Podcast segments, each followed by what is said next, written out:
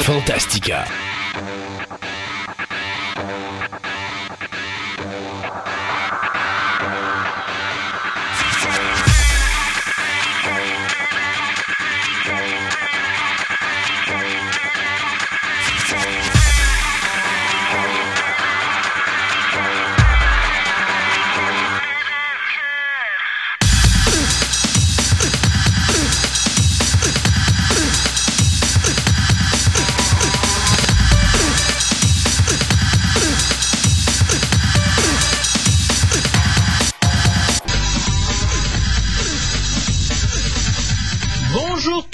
Monde, bienvenue à Fantastica, l'émission radio, émission sur la science-fiction, l'horreur, le fantastique et le médiéval, ou comme on dirait dans notre jargon, la, chronique à Guy, euh, qui n'est pas là bien sûr avec nous cette semaine, Euh, et euh, bien sûr aujourd'hui plein de choses comme à l'accoutumée, donc avec notre ami Stéphane qui va nous parler science. Bonjour Monsieur Stéphane. Bonjour. Comment ça, va? Hein, ben oui, ben oui, ça marche, ben oui, ça marche. Avec euh, Monsieur euh, Sébastien qui va nous parler fan movie. Hello. Et bien sûr, notre ami Gaëtan qui va faire le reste. Quoi? Comment ça va, Gaët? Ça va, ça va. Ouais, en forme? Yes. Good! Donc, encore plein de choses cette semaine. Bon, ça y est, ça ouvre les bouteilles ici en studio, ça, Yeah. ça boit épouvantable, Ouais, ouais. La voix, je dire. C'est pas du plaisir. Oui. Donc, encore plein de choses cette semaine. Euh, bien sûr, n'ayant pas fini encore mon déménagement, euh, je me suis permis de ramasser des vieux CD sur lesquels il y a quelques petites musiques des thèmes de films cette semaine qu'on va vous présenter, dont un qui a décidé d'aller se sauver sous le frigidaire et grâce à mes deux amis, j'ai pu réussir à le réchapper d'une Ah, destruction. c'est pas un frigidaire, c'est une machine à Pepsi. Bon, une machine à Pepsi d'abord. C'est parce que vois-tu, j'ai trois CD dans les mains. Ça fait deux semaines qu'il n'y a plus d'électricité, il connaît pas ça. C'est ça. J'ai, j'ai échappé mes CD par terre et il y en a un qui a cogné sur mon pied qui est allé se foutre en dessous de la machine à Pepsi. Et c'est bien sûr celui où j'ai toutes mes musiques d'émission. fait que tu vois, chance continue, n'est-ce pas? Pas de vendredi 13 pourtant. Non, mais pour moi, vendredi 13, c'est à tous les jours. C'est perpétuel. Ouais, c'est ça, exactement. Donc, euh, hey, allons-y donc avec notre premier segment des nouvelles.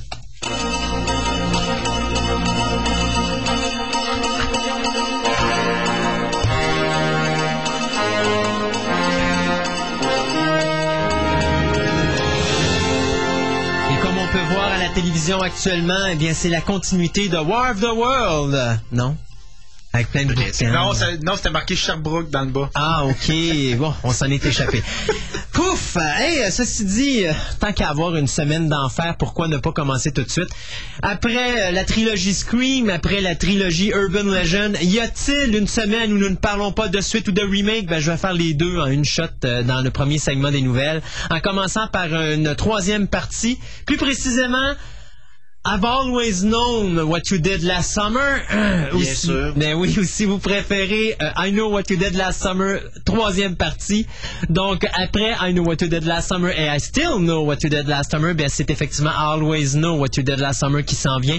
Comme quoi, euh, on n'a pas assez des, des parodies de euh, Shriek If You uh, Know What I Did la- Last Friday the 13th. Ouais, mais Euh, faut comprendre, faut faire travailler Jennifer Love Hewitt. ah non, parce qu'elle n'est pas là. Ils l'ont pas foutu dedans. Ils l'ont pas foutu dedans, tout comme notre ami euh, Freddie Prince Jr., Non. Monsieur Le Buffy. chum de Buffy Ben ne travaillera pas l'année prochaine. Ben, ben, c'est vrai que J'en suis peiné pas, fortement. pas de pas de Scooby-Doo 3, pas de I Know What You Did Last Summer. Pas de Wing Commander numéro 2. Ah, mon dieu que je suis déçu. Pauvre, pauvre Buffy, il va falloir qu'elle le mette dehors et qu'elle se trouve un gars qui ramène de l'argent à la maison, là. Sinon, elle va finir comme dans la série télé. Il va falloir- avoir un grudge contre Freddie Prince. Non, mais c'est pas ça, elle aura pas le choix. Il va falloir qu'elle fasse comme dans la série télé. Il va falloir qu'elle aille travailler dans un chose à hamburger ou quelque chose du genre pour gagner sa vie. Oh mon dieu, ouais. Ceci dit, donc, le prochain film qui va être réalisé par euh, Damon Santos Stefano. Pourquoi il faut que je pogne les noms difficiles? Et qui va être écrit par euh, Michael West, qui nous a donné, écoutez bien ça, Crocodile 1 et 2 ou Octopus 1 et 2.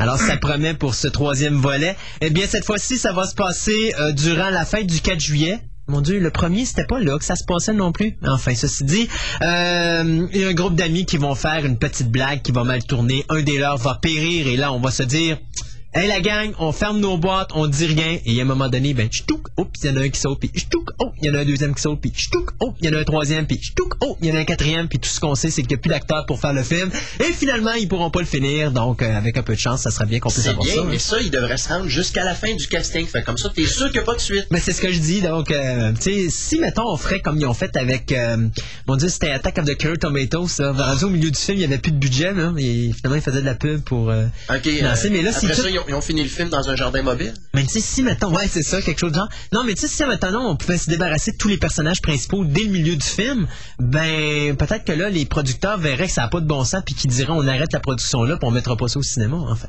Il devrait faire plutôt comme dans, voyons, euh, c'est le Spaceballs où il tuait un des, un des caméramans en passant. Là. Ouais, ça, ouais. il devrait continuer toute, sa, toute la casting en arrière. Donc, euh, I've always known what you did last summer. Je vous donne pas de date de sortie, ça donne rien. Commençons par voir où est-ce que ça s'en va, ce projet-là. Donne-nous plutôt un sac blanc, je pense que ça va être plus approprié.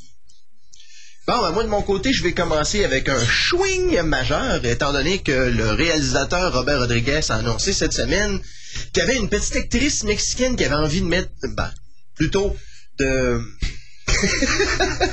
d'ajouter au casting de Sin City 2, on fera pas de jeu de mots. Non, c'est ça, S'il vous plaît, s'il vous plaît, un peu de retenue. et en, en- en fait, c'est l'actrice Salma Hayek qui a déjà euh, eu la vedette dans plusieurs de ses films, soit dans Desperado, dans Spy Kids 3D.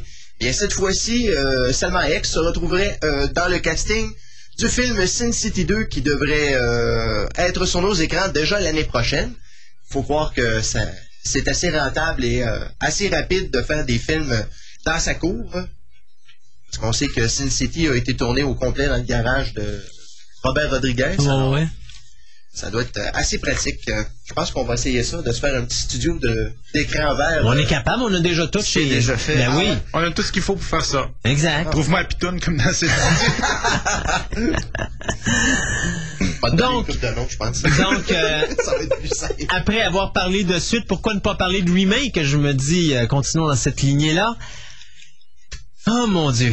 Après le projet de remake euh, non confirmé, je pourrais dire, de Last House on the Left, qui était le premier film de Wes Craven, qui devait s'intituler Chaos, mais dont on n'a pas de nouvelles depuis, ben... euh, si je vous disais que New Line Cinema vient d'embaucher M. Wes Craven et M. Sean S. Cunningham, donc pour ceux qui connaissent pas ces deux hommes, ben Wes Craven c'est le gars qui a fait réaliser le Last House of the Left, qui a aussi donné les Freddy, qui a aussi donné la trilogie Scream Et Cursed. Curse. Et euh, Sean S. Cunningham, qui lui est le producteur de Last House on the Left, qui est également le réalisateur du premier Friday the 13 qui a produit par la suite le deuxième, euh, non c'est vrai, pas le deuxième, excusez, le neuvième Friday the 13 qui avait fait Deep Star 6, euh, puis une coupelle d'autres. Ben, ces deux gars-là ont été embauchés par euh, New Line Cinema pour faire un remake de leur tout premier film. Donc, comme quoi qu'il y en a qui ont de la misère à se débarrasser de leur passé. Alors, euh, là-dessus, ben, le scénario va être écrit par euh, Mark Aslett qui nous avait, qui avait développé Jason X et Freddy vs. Jason. Encore là, rien pour nous rassurer. Alors, euh, donc, pour le moment, il n'y a pas de date. Tout ce qu'on peut vous dire, c'est que ce remake d'un film de 1972 est donc sur la bonne track. L'histoire, bien, euh, c'est simple. C'est deux jeunes demoiselles qui se font kidnapper par des euh, criminels qui vont les malheureusement violer et euh, les assassiner. Et euh, par la suite, eh bien, disons que les parents fous de rage vont se venger contre cette gang de criminels. Je peux vous dire que c'est un film qui était assez dérangeant. Moi, j'ai eu de la misère à le toffer jusqu'à la fin, pas parce que c'était plate, mais parce que c'était assez brutal, merci. Donc, euh, c'est assez dur au niveau réalisation, parce que je regardais ça, puis c'est quand même le premier film de Wes Craven, donc caméra euh, très amateur, euh, donc très difficile à regarder. Donc, euh, on y va avec ça. Euh, Craven, qui présentement, lui, produit et actuellement, un autre de ses anciens films ou un autre remake de ses anciens films qui était The Hills of Eyes, donc qui va être réalisé par le réalisateur Alexandre Adja, qui nous a donné euh, l'excellent High Tension, qui a fait beaucoup parler en Europe et qui s'en vient euh, au euh, Canada, ben, plutôt plus précisément au Québec dans les semaines qui s'en viennent. Produit, bien, ben, pas produit, mais distribué par Lion Gates Film. Euh, Christophe? Oui. Ça me fait rappeler une série de films de Charles Bronson. Les Death Witch? Ouais. Oui, oui. Oh, Oh, oui. mon Dieu. Sauf que euh, c'est vraiment. euh, Death Wish avait été fait en 74, ça, ça avait été fait Ben, deux c'est le ans. même avant. principe. C'est C'est le même principe. Le, le gars, euh, sa famille se fait... euh, tout cas, il y a des C'est sa femme qui se fait, qui, qui se fait violer. Ouais, puis là, il, Assassiné. il, il décide de- d'aller se venger. C'est ça. Ça dure quoi, 3-4 films, ça? C'est cinq films. C'est- ah. Coudon, il avait Death. Wish? Death Wish, ouais. Parce que c'est sa femme, après c'est sa fille, après c'est... Il me semble que ça avait arrêté à Crackdown. Il y avait assez de monde qui était passé sur sa femme, que ça prenait cinq films pour toutes les Non, non, Non, non, non, il s'en débarrasse après le premier, mais dans le deuxième, c'était Marina Sirtis, puis dans le troisième, c'était un autre, euh, une femme avec sa qui fille. il était tombé en amour. euh, Ah, c'est ça. Hey, que- Je pense que Certis, c'est dans le troisième, en tout cas. Sirtis, c'est dans le deuxième, ça c'est sûr. Dans le troisième, c'était Goldblum, c'est dans lequel? Goldblum. Jeff Goldblum, il joue dans les un des trois euh, premiers Death Wish, je me rappelle pas. Ça, je me rappelle pas. Il fait un des goons, me semble. OK, ça, je me rappelle pas. Le troisième, c'est une actrice que je connais, mais le nom m'échappe. Catherine Wilhoit. Peut-être, là, je Je peux dire. qui se trouve être la partenaire de Charles Bronson? Ouais. Oh, je l'ai vu dans plusieurs. Jouait dans Roadhouse. C'est ça, qui faisait, si je me trompe pas, une journaliste, puis finalement, il a, il a font sauter dans une voiture, puis c'est là qu'il décide de se venger, là. Euh, puis après ça, dans le quatrième, je me rappelle plus c'est quoi, dans le cinquième, c'est une affaire de drogue, mais je savais pas qu'il y en avait eu un sixième, donc. Non, euh, c'est ça, je suis pas sûr pour le sixième. Moi, je pense qu'il a eu juste cinq. La question. Ouais, juste déjà en De toute façon, regarde, ils travaillent sur- probablement sur un remake de Death Wish quelque part, ils vont nous sortir ça dans une couple d'années avec The Rock en avant-plan, là. Ah oui, c'est ça, pour le rendre encore plus crédible. If you smell what, the- whatever is, ouais, ok. Bon. Can you smell my death wish? Ouais, c'est ça. Oh! Ah! Bon, alors, de mon côté, encore un autre truc qui va faire, euh, qui va avoir une petite transposition au grand écran dans les prochaines années. Pour ceux qui ont encore euh, leurs jouets des années 80, ben, ils pourront savoir que peut-être leurs jouets prendront de la valeur puisque Transformer va passer du petit écran dessin animé au grand écran personnage réel ou presque. Et cette fois-ci, les euh, écrivains euh, Alex Kurtzman et Roberto Orci, qui sont en train de faire le scénario, vont euh, être obligés de mettre ça de côté. D'ailleurs, ce qui occasionne un petit retard au niveau de la sortie du film qui était prévu pour le 17 novembre 2006. On nous prévoit une sortie pour le 4 juillet 2007, donc quelque part à peu près en même temps que Spider-Man. Euh, Spider-Man, au mois de mai. En tout cas, en 2007, au moins on a une couple de projets qui, euh, qui s'annoncent. Euh, c'est ça parce que les deux scénaristes en question sont maintenant à plancher sur une, une autre version du scénario de Mission Impossible 3 ou lors de faire travailler Tom Cruise en 28 volumes. Euh, ainsi, euh, le scénario de- des deux écrivains va euh, contenir, bien sûr, les euh, protagonistes que l'on connaît de la série en dessin animé, soit Optimus Prime et Megatron. On n'a pas le choix, bien bien. Mais on en parle aussi de Starscream, de Soundwave, de Bumblebee et un autre qui s'appelle RC. Demandez-moi pas si je connais ça. Transformers, c'est très loin derrière moi. Euh, actuellement, les deux écrivains qui ont, euh, qui ont été obligés justement de, de changer euh, de sujet euh, parlent que leur euh, version euh, de base du scénario euh, serait presque terminée. Alors, euh, éventuellement, on va probablement entendre parler d'un scénario complet quand on, arrêtera de parler de Mission Impossible 3. D'ailleurs, Le tournage est commencé, là. Ouais, mais c'est ça, mais la vedette euh, féminine, je pense, elle a changé quoi, deux, trois fois? On a entendu parler d'un paquet de monde. Moi, je pense que la dernière, c'est celle qui faisait Felicity, Ouais. Kerry Russell. Ça va être euh, très édifiant, considérant que cette, cette actrice-là est placide. euh, Mais il chose de mettre Kristen. Dunst, ça aurait fait pareil. Ben, j'avais entendu parler de Scarlett Johansson. Ouais, à un moment donné, Euh, effectivement. Au début, c'était elle. Bien sûr, on a entendu parler de Lindsay Lohan aussi à travers, mais euh, Hmm, pas vraiment, non. ben, moi j'en ai entendu parler en tout cas. À se demander pourquoi. Euh, Oui, hein? mais euh, c'est ça, j'ai entendu parler de Scarlett Johansson, puis bien sûr euh, récemment de Kerry Russell. D'ailleurs, c'est des gens qui se demandent qui est Scarlett Johansson, mais vous allez la voir dans The Island de Michael Bay qui sort la semaine prochaine.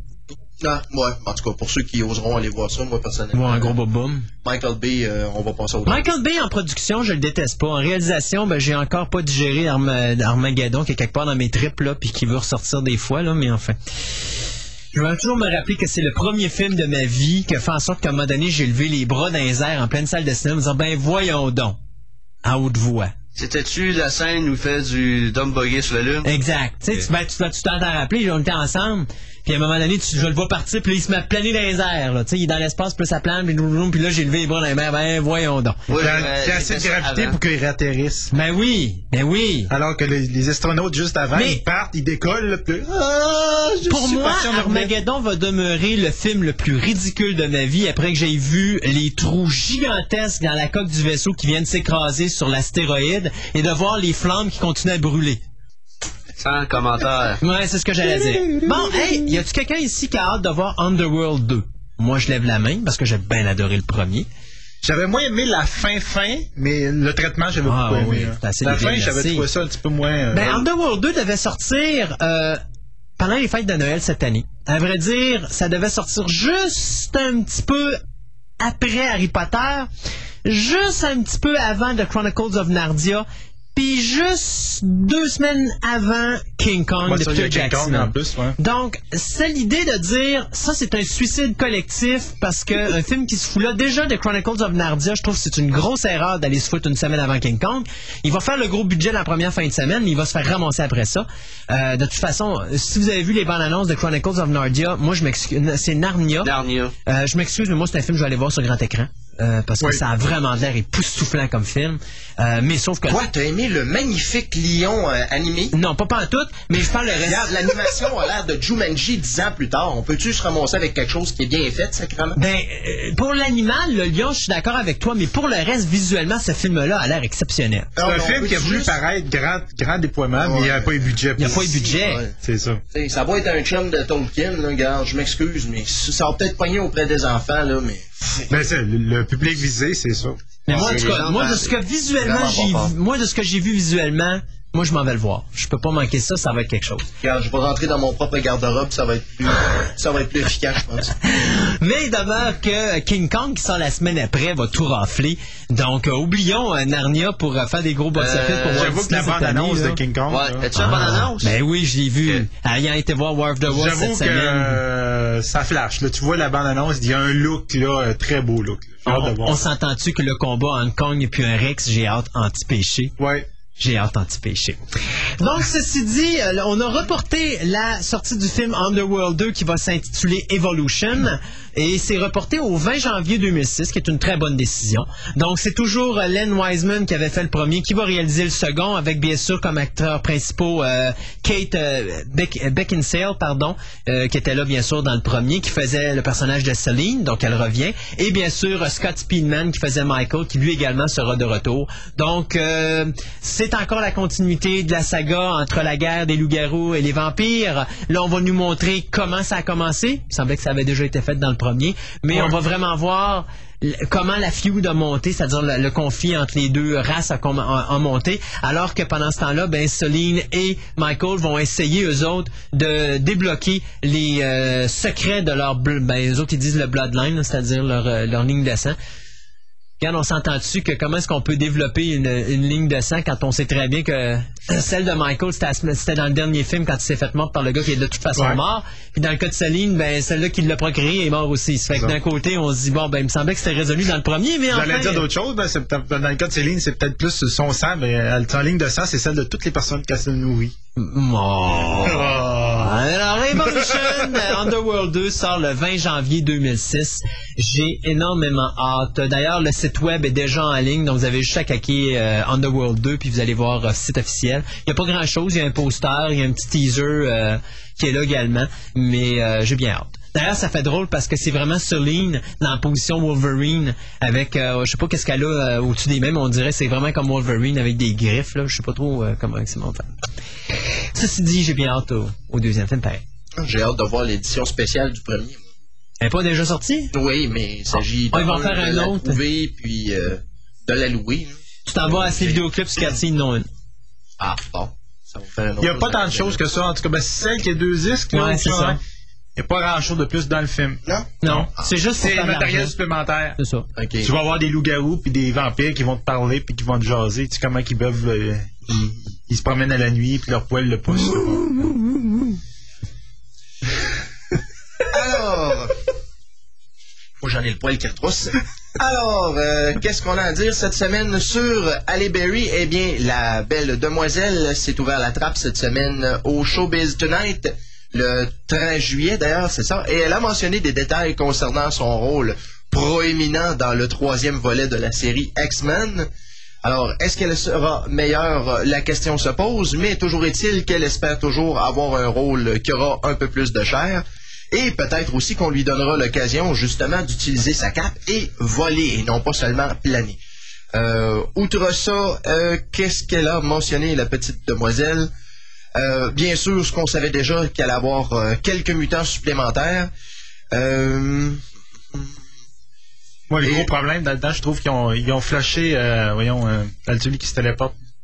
Ouais, Nightcrawler, ouais, On sait je trouve ça pas. Attention, euh, ils- on sait pas s'ils ont flushé ou c'est l'acteur qui est pas revenu. Il y a deux versions Ouais. différentes dans cette Ça, je suis pas. C'est l'acteur qui est parti, ben là, c'est ça. Mais je trouve ça, euh, en tout cas, scénaristiquement parlant, moi, je l'avais trouvé très, très bon comme personnage. Il était intéressant. Ben, déjà, euh, c'est l'année dernière, je pense qu'on avait mentionné que l'acteur tripait pas trop trop sur le style du réalisateur. Qui était qui Bryan s'entendait- Singer. c'est ça, qui s'entendait Ouais. pas trop avec C'est Singer. ça. Euh, Sauf mais que là, Brian Singer est pas là, puis il s'entend pas plus avec les autres Ouais, mais, réalisateurs. euh, que- déjà en partant, faut, faut se dire, dépendamment du, euh, du costume qu'il y avait sur lui, ça nécessitait euh, quelques C'est de long. make-up. Hein? Ouais, c'est sûr. Essaye de t'imaginer la pauvre euh, Rebecca Romaine qui est teinte euh, du- de la tête euh, ouais. jusqu'aux pieds. là. C'est quoi, c'est un 4-5 heures de, de maquillage Ah, tous les fois? j'ai hâte- je suis sûr que le maquilleur doit être bien heureux. Ouais, euh, je suis pas sûr qu'elle, elle doit être si heureuse que ça. Ben, ça Non, doit être tu une maquilleuse. qui travaille dessus. là. Alors, euh, c'est ça Et que en, mademoiselle... passant, en passant, le partie des effets spéciaux a été fait par une compagnie de Québec, Ah ouais. dans X-Men. Ouais. Et euh, tout ce qui est de d'imagerie 3D des personnages, ce qu'ils font certaines actions, là, c'est une compagnie de Québec. Je connais les gars. J'ai- Ils m'ont parlé justement lorsqu'ils ont été scannés euh, L'actrice. l'actrice. fait, Ça, ça, ça été spécial. Bon, alors, euh, c'était en gros ce qu'avait euh, à dire Madame Berry cette semaine concernant son rôle de Storm. Alors, elle sera donc de la distribution de X3 qu'on attend euh, quelque part l'année prochaine. C'est au mois de mai ou... C'est mai, me semble, X-Men l'année prochaine. Euh, X-Men. c'est en même temps que... X3, 26 mai. Et pour revenir à ce que tu disais tantôt, 4 mai pour Spider-Man 3. En réalité, notre ami euh, Transformers va se taper euh, nul autre que Pirates of the Caribbean 3 en 2007. 3 Et qui va Oui. se faire planter? Parce que le Un 2 année de sort euh, au le 7 juillet euh, 2000 2006. Et l'année d'après, le 4 de juillet, c'est la sortie de Pirates of the Caribbean 3. Ils ont filmé les deux en même temps. Exact. Ben, à non. Un, à la suite de l'autre. suite de l'autre. Comme là, euh, le réalisateur Verbinski a cessé de tourner les le troisième, puis il a pas fini encore son tournage du deuxième pour commencer la post-production du deuxième pour arriver dans son délai là, du, euh, du euh, 7, euh, 7 juillet l'année prochaine. là. Parce que sinon, il n'y arrivera pas. C'est encore avec Johnny Depp? Ben oui. OK. Et Keith David. Son, son, non, le, Richard, pardon. le- le père du personnage. C'est Keith être- Richard. OK. Euh, T'avais-tu fini, Gate? Yes, Ah, euh, je suis en bon. train de dire la prochaine. Ah, OK. Ben, dans ta tête. Oui, oui, bien sûr. Ben moi, pour finir ce segment des nouvelles, juste pour vous annoncer que Harry Potter, le livre, sortait aujourd'hui, donc c'est le 16. C'est pour ça probablement qu'il n'y a personne qui doit nous écouter, que tout le monde doit être dans les librairies actuellement, essayer de se procurer ce nouveau livre qui est Harry Potter and the Half-Blood Prince, ou si vous préférez Harry Potter et le prince au sang mêlé. Oh, J'espère que le- les, les, euh, les, euh, Ben, les euh, personnes qui lisent le livre ne seront pas mêlées aussi. Il est arrivé quelque chose de bien drôle cette semaine en passant. Ouais. Parce que c'est à Vancouver, il y a une boîte qui s'est perdue. Et il y a, euh, non, à vrai dire, c'est pas vrai, c'est qu'il y a une librairie qui a vendu des livres de euh, Harry Potter en avance. Et donc, il y a un certain nombre de personnes, 15 pour être plus exact, qui ont mis la main sur les livres et qui ont commencé à lire le livre. Alors, tout de suite, quand ça s'est su, la maison d'édition a décidé de mettre une injonction pour empêcher la vente des autres, des autres livres, mais aussi pour bloquer les gens qui ont lu le livre de dire ou de révéler ce qui se passe à l'intérieur. Tu m'as envoyé un email, Stéphane, me disant euh, c'est pas tout à fait légal. C'est tout à fait légal et c'est tout à fait euh, compréhensif parce qu'il y a un personnage important qui meurt puis ils veulent pas que le, le, le punch soit sorti. Mais n'empêche que ont- les gens ont acheté le livre de façon légale dans une- un magasin. Qu'est-ce qui permet à la compagnie de dire je vous dis comment utiliser votre, ce que vous avez. Je me a quelque chose de C'est qu'en réalité, ce qu'ils vont faire là-dedans, c'est qu'ils vont dire aux gens, vous avez le livre, on vous l'enlève pas, vous le lisez, vous vous en bénéficiez, mais si vous allez voir un journal, un poste de télé ou un poste de radio ou n'importe qui d'autre pour dire les punchs, que ce soit un site web ou autre, à ce moment-là, on actionne. Moi, je comprends ça parce que d'un côté, ils veulent garder le secret. C'est comme si, mettons, quelqu'un... euh, Ouais, mais ceux qui ont acheté le livre aujourd'hui, est-ce qu'ils sont soumis à Je cette sais que injonction? c'est Juste pour faire réveiller des avocats. Non. Mais c'est- Tu sais, c'est Ben pareil, oui, comme, c'est euh, pareil comme euh, voyons, un journaliste qui va voir un film en première ou en avant, tu sais, une semaine avant, Ouais. une semaine avant, puis il n'a pas le droit de faire une critique avant Ben, à vrai dire, la journée qui c'est sort. Mais c'est pas vrai. Il peut faire une critique, mais il n'a pas le droit de Ouais. révéler le contenu du film avant la sortie du film. Mhm. Mais ça, d'un côté, je comprends ça. Parce que d'un côté, on se dit, nous autres, bon, pas- oubliez-moi là-dedans, là, parce que moi, habituellement, un film, je sais déjà qu'est-ce qui se passe avant d'aller le voir. Si je suis le genre de gars qui va lire un livre en commençant par la fin pour savoir comment il finit, parce que je me dis, si je crève en le lisant, au moins, je vais savoir comment il va finir. tu sais? Ceci dit, moi, je me dis, il y a des gens qui, eux, veulent pas savoir qu'est-ce qui se passe. Non. Mais ces gens-là, ils ont le droit d'être respectés là-dedans. Et s'ils lisent une, ils lisent une, cr- une critique, mettons, juste pour savoir le film, c'est intéressant ou pas intéressant, puis qu'ils voient le contenu du film avec la conclusion dedans, ben là, ils vont dire, j'irai pas. Ils m'ont, ils m'ont scrappé mon punch. Mais tu viens de scraper le fun de cette personne-là d'aller voir ce film-là. Bon, Qu'est-ce qui empêche que ceux qui ont acheté aujourd'hui. Parce en parler aux autres. Si les autres veulent l'entendre, il n'y a rien. Parce mais que si tu vas en parler... Ils n'ont pas tous acheté les livres aujourd'hui. Il y a du monde qui Non. va l'acheter demain, lundi, Non, non, mardi. Parce que je peux te confirmer qu'il y a du monde sur Internet, ils ont pris 5 heures pour le lire, Ben oui. le livre. Il y a déjà des critiques qui sont déjà sur Internet, Ben dans oui. la description. Ben oui. ça ridicule. La, oui, c'est c'est mais le livre est sorti. Le livre est sorti, c'est ça, ils ont Ouais, plus de droit à ce C'est moment-là. un stand publicitaire qu'ils ont fait de Ah, on met une injonction pour. euh, C'est sûr, parlez-en bien, parlez-en mal, parlez Ben de oui. moi. C'est ça. Vous la connaissez, celle-là. C'est une règle d'or partout. Ouais. Tu sais, c'est comme nous autres. Ah oui, mais c'est pareil comme le pape qui fait sa sortie puis dit les enfants ne devraient pas lire Oh. Harry Potter. Hey. Ça défait leur, leur, leur conception de la religion. Je le regrette tellement que le Mais j'ai tellement trouvé bon. Hey, C'est on- quelqu'un qui a le soleil d'hier. Non, mais ça Avec la caricature le soleil d'hier, tu voyais le pape avec la Bible à la main, il dit Ne lisez pas ce livre, les enfants. Il y a un être tout-puissant qui tue, qui, qui, qui punit les méchants devant la garde. C'est, il donnait la description de Jésus, puis la description d'Harry Potter. De, de base, c'était pareil. là. C'est ridicule. C'est ridicule. On se comprend là, que c'est vraiment Sauf au ridicule. moins, quand tu lis Harry Potter, tu t'es sûr que tu lis au moins ce que l'auteur te disait. Ouais. Essaie de lire la Bible et essaie de revenir au texte original maintenant. Hey, Mais, c'est- euh, c'est- mais sérieux, savez-vous c'est quoi qui, me- qui- que je trouve niaiseux là-dedans? Parce que tout le monde, au niveau de l'Église catholique, sans qu'on embarque dans, dans, dans, dans la religion, là, tout le monde dans l'Église catholique, je parle de ceux qui sont à l'intérieur de l'Église catholique, critique parce qu'ils disent que les gens sont de moins en moins croyants. On peut tous s'entendre qu'avec des niaiseries de même, Eux autres, ils sont crédules, ils sont... OK, ils c'est- ils s'arrangent pas pour que le monde les prenne, Ouais, mais euh, attendez, ça, ça, ça- crédibles, là. Il y, en a, il y en a d'autres qui s'en viennent. Ah ben oui, il y a d'autres niaiseries qui s'en viennent. Il va y en avoir d'autres Ils, ils mettent encore des livres à l'index. Ben oui. Le Code da Vinci est à l'index Ah. de l'Église catholique. Si Ben tu oui. le lis, tu peux te faire excommunier selon les. Je m'en vais me l'acheter en finissant l'émission.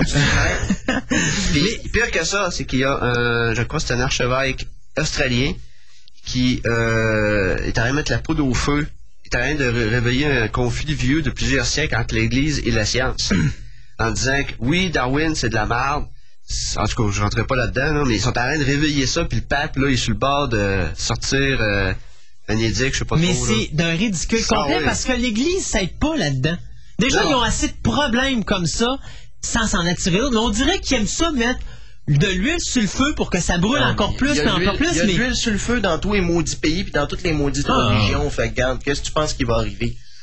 Toutes les, toutes les, c'est qui qui me disait que d'ici 20 ans ou 30 ans, il n'y aura, plus, euh, il y aura plus de religion euh, chrétienne? euh? Bon, J'ai entendu la même affaire, mais là, regarde, on va retomber dans les affaires de Fatima et compagnie, là, regarde, s'il vous plaît. Non, c'est sûr que de façon, il va toujours avoir... Nostradamus, peut-être? Ah, non, non, non, c'est les prédictions des lions. Des, euh, il y a un moine, c'est un moine euh, franciscain, je pense bien. Des, Encore un, encore un autre. il, a donné, il a donné le nombre de papes jusqu'à la fin des temps. OK. C'est le dernier. C'est le dernier. Des? C'est le dernier, ça? C'est le dernier. Oh mon dieu, on est fait. Ça y est. Puis s'il commence à parler contre Harry Potter, je l'aide pas une semaine. Ah. Les- il va y avoir plus de monde qui vont aller cogner à sa porte pour crier après contre Harry Potter parce qu'il il dit des obscénités contre Les Harry fans d'Harry Potter. Potter tout armés avec des sarbacanes de McDo, là, avec des Il va en avoir plus, je pense qu'il y en avait quand quand Fusillé au cas. Allez, tu finis ça? Oui, je vais finir sur une bonne note, moi aussi, étant donné que, comme la stupidité ne connaît pas de limite, on nous offre toujours des suites de plus en plus loufoques. Et Yes. cette fois-ci, ce sera une suite, encore une fois, à un grand classique de Paul Verhoeven. Et cette fois-ci, non, c'est pas... euh, Pas c'est- Starship Troopers. N- Non, c'est C'est pas déjà Starship fait. Troopers, puis c'est pas... Euh, comment Les c'est- suites Starship Troopers. Ou euh, l'autre Non, non, avait non, c'est. The- il y a The Fourth Man. Ah, Non, il y non, avait Striptease, ouais. Non, non, Striptease, c'est avec euh, Demi Moore. Moi, je te parle son, son film de, de danseuse, là. euh, comment que ça s'appelait? Ah non, c'est pas Striptease, c'est Showgirl. Showgirl. C'est ça, C'est ouais. pas Showgirls non plus, malheureusement. Ah, Mais c'est presque aussi pire. Hollow Man. Hollow Man! Oui, oui. Les, c'est pas. Une bonne histoire de, de- d'homme invisible. Moi, je suis pas fin, hein, mais moi, j'ai pas détesté ça tant que ça. Bon, il y a beaucoup de sang. Il y a beaucoup de sang. Même il y a une scène, il y a tellement pas de sang que la fille, elle prend des sacs de plasma puis elle crie ça à terre. Oh oui! C'est ça, faut en faire plus de Plein, sang. plein, plein de sang à terre. Oui. C'est comme si, pour un film d'horreur, il faut avoir, il y a un standard Il y a un de standard. sang sur le mur. Il y a Oui, un oui. pourcentage minimum de sang sur les murs avoir. Il n'y avait pas assez d'acteurs dans le film, donc là, il a fallu. Mais avec Verhoeven, tu multiplies par 10 la quantité permise. Ah, c'était épouvantable. ça. Verhoeven, euh, Peter Jackson dans Brain Dead, Oui. Euh, Sam Raimi dans Evil Dead. Ouais. Ça, je pense que c'est pas mal dans Et, les, dans et les bien sûr. Romero. Ouais, Romero, il laisse pas sa place non plus. C'est vrai que j'ai pas vu encore Land of the Dead et ça, j'ai, très hâte euh, qu'il sorte en DVD Mhm. pour euh, me délecter parce que Mhm. tout le monde qui m'en parle me dit Ouais, c'est intéressant. Ah ouais. Juste dommage que la version française le soit pas, elle. ouais. Mais enfin, toujours est-il qu'on nous a quand même annoncé les euh, principaux collaborateurs justement à Hollow Man 2. Jusqu'à présent, donc, le réalisateur serait Claudio Fa, qui nous a donné euh, un film qui s'appelle Coronado en 2003. Et le scénariste s'appelle Joël Soisson, qui nous a donné euh, les scénarios du film Mimic 2. Oh, Et Highlander Endgame. Presque. Euh, Mais si j'ai bien compris, Hollow Man 2, c'est l'histoire de la famille invisible. Donc, euh, ils sautent sur les acteurs. On va juste entendre des voix. Maudite bonne question. Maudite bonne question. On, on va, on va voir des pieds dans le sang. Le film promener. de la famille invisible. Tu vois, tu vois une salle vide tout le long du film, là, tu, tu vois les tasses qui se promènent. Ah, tu vois juste les traces de pas à terre. Dans le sang, dans le sang. Ça va, Ouais, coûter, ça. va coûter cher en décor, mais pas Une cher en flush dans un coin, tu sais.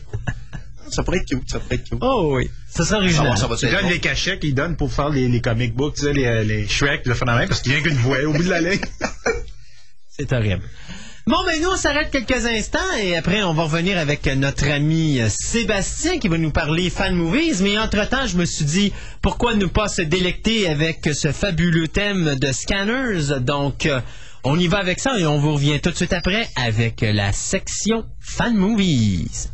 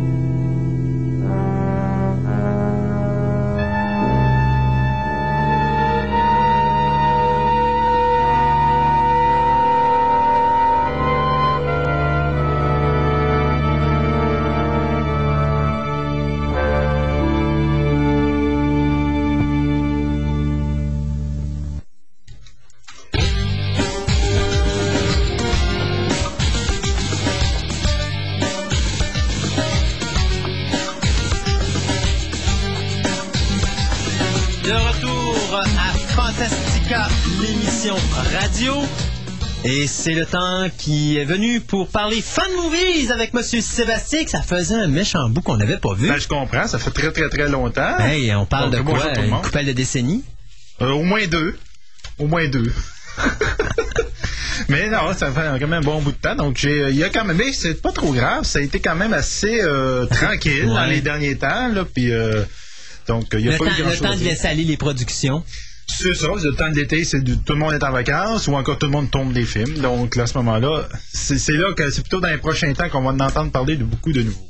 Ben, surtout que là, on est dans les. euh, on fait du. euh, en bon, en, en jargon, on fait du scouting pour des. euh, c'est quoi c'est du, euh, du- Des groupes, des terrains, là. Ouais, c'est ça, là. On se promène dans les parcs de Québec, on découvre des belles choses.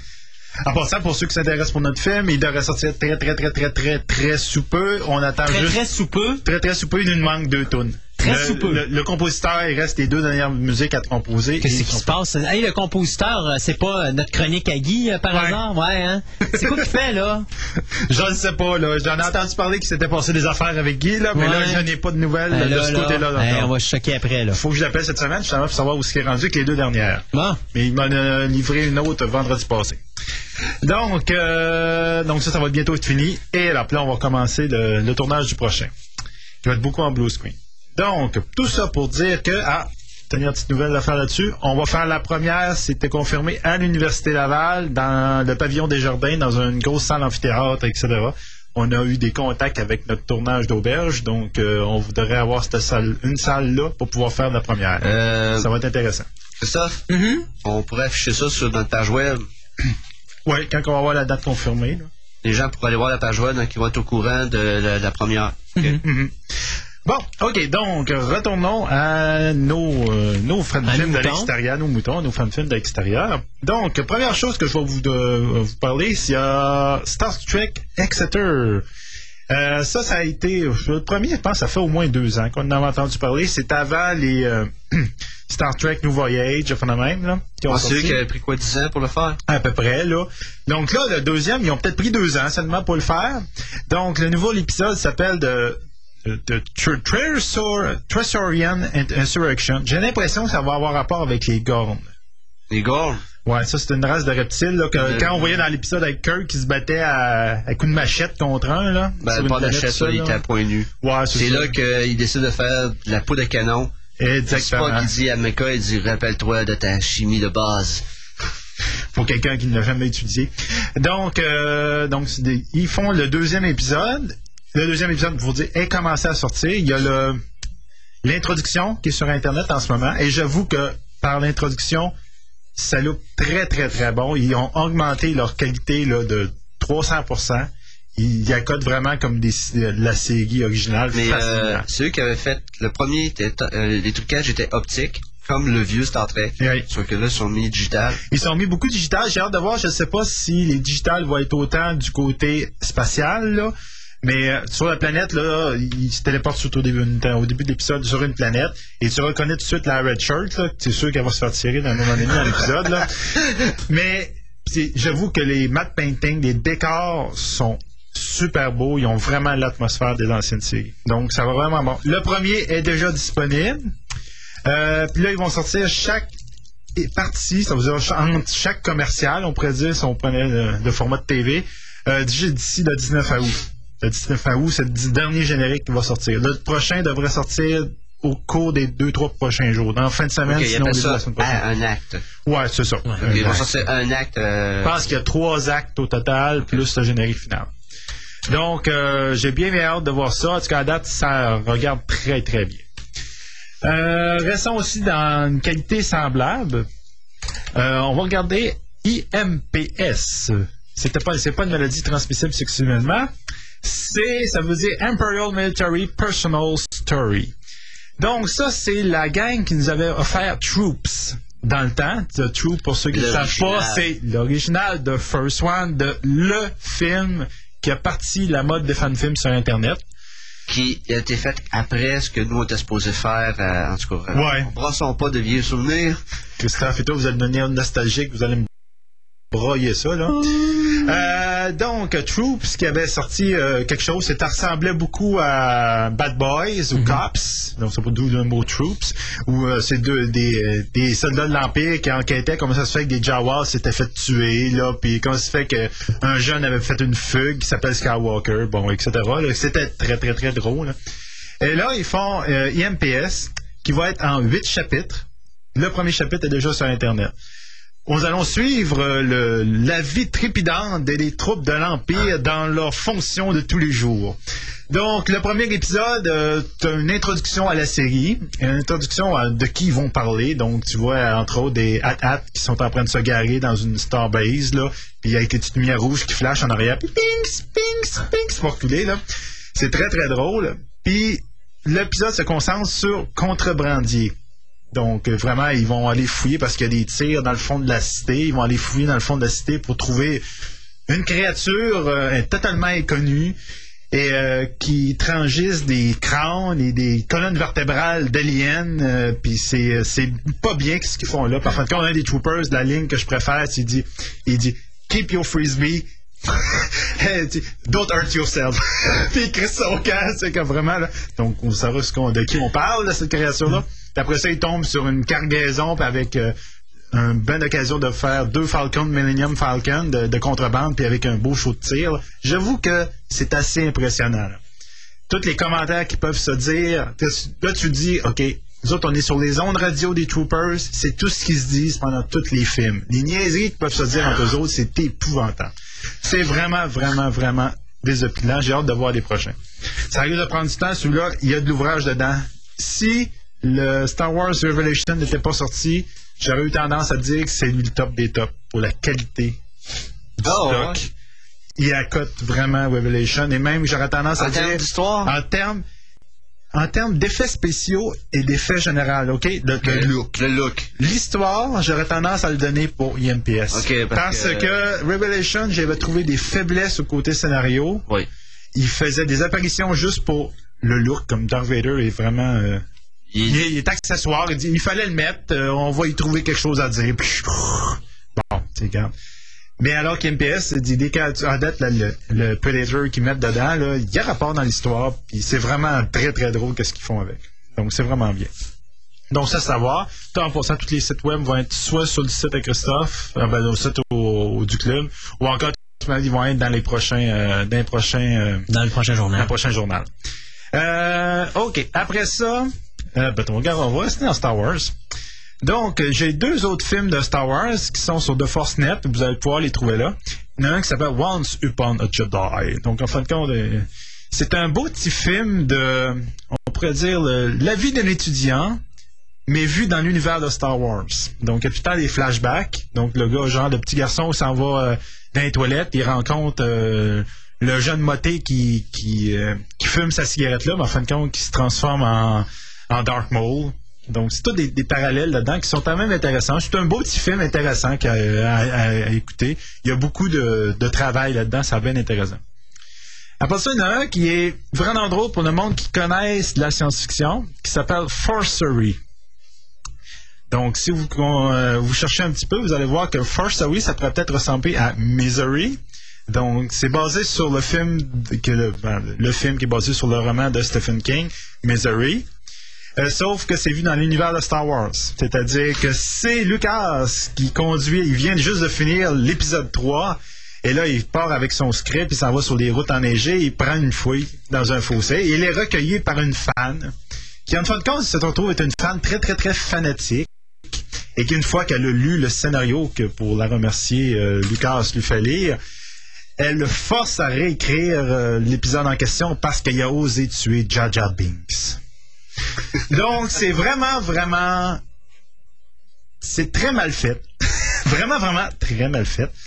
Donc, c'est pas euh, extraordinaire comme qualité de caméra, montage, mais il y a des bonnes jokes. C'est genre que quand Lucas découvre comme un donné que c'est une malade, il cherche dans les euh, coupures de journaux euh, où ils disent que elle a attaqué JMS de Babylon 5 parce qu'elle avait osé dire quelque chose. Euh, elle avait euh, tapé à coups de batte sur des Klingons dans une convention. Là. Bon, des affaires de ce style-là, là, c'est vraiment mourant. C'est vraiment du monde qui écoute la science-fiction. Il, y a plein de clichés dans ce film-là qui est intéressant.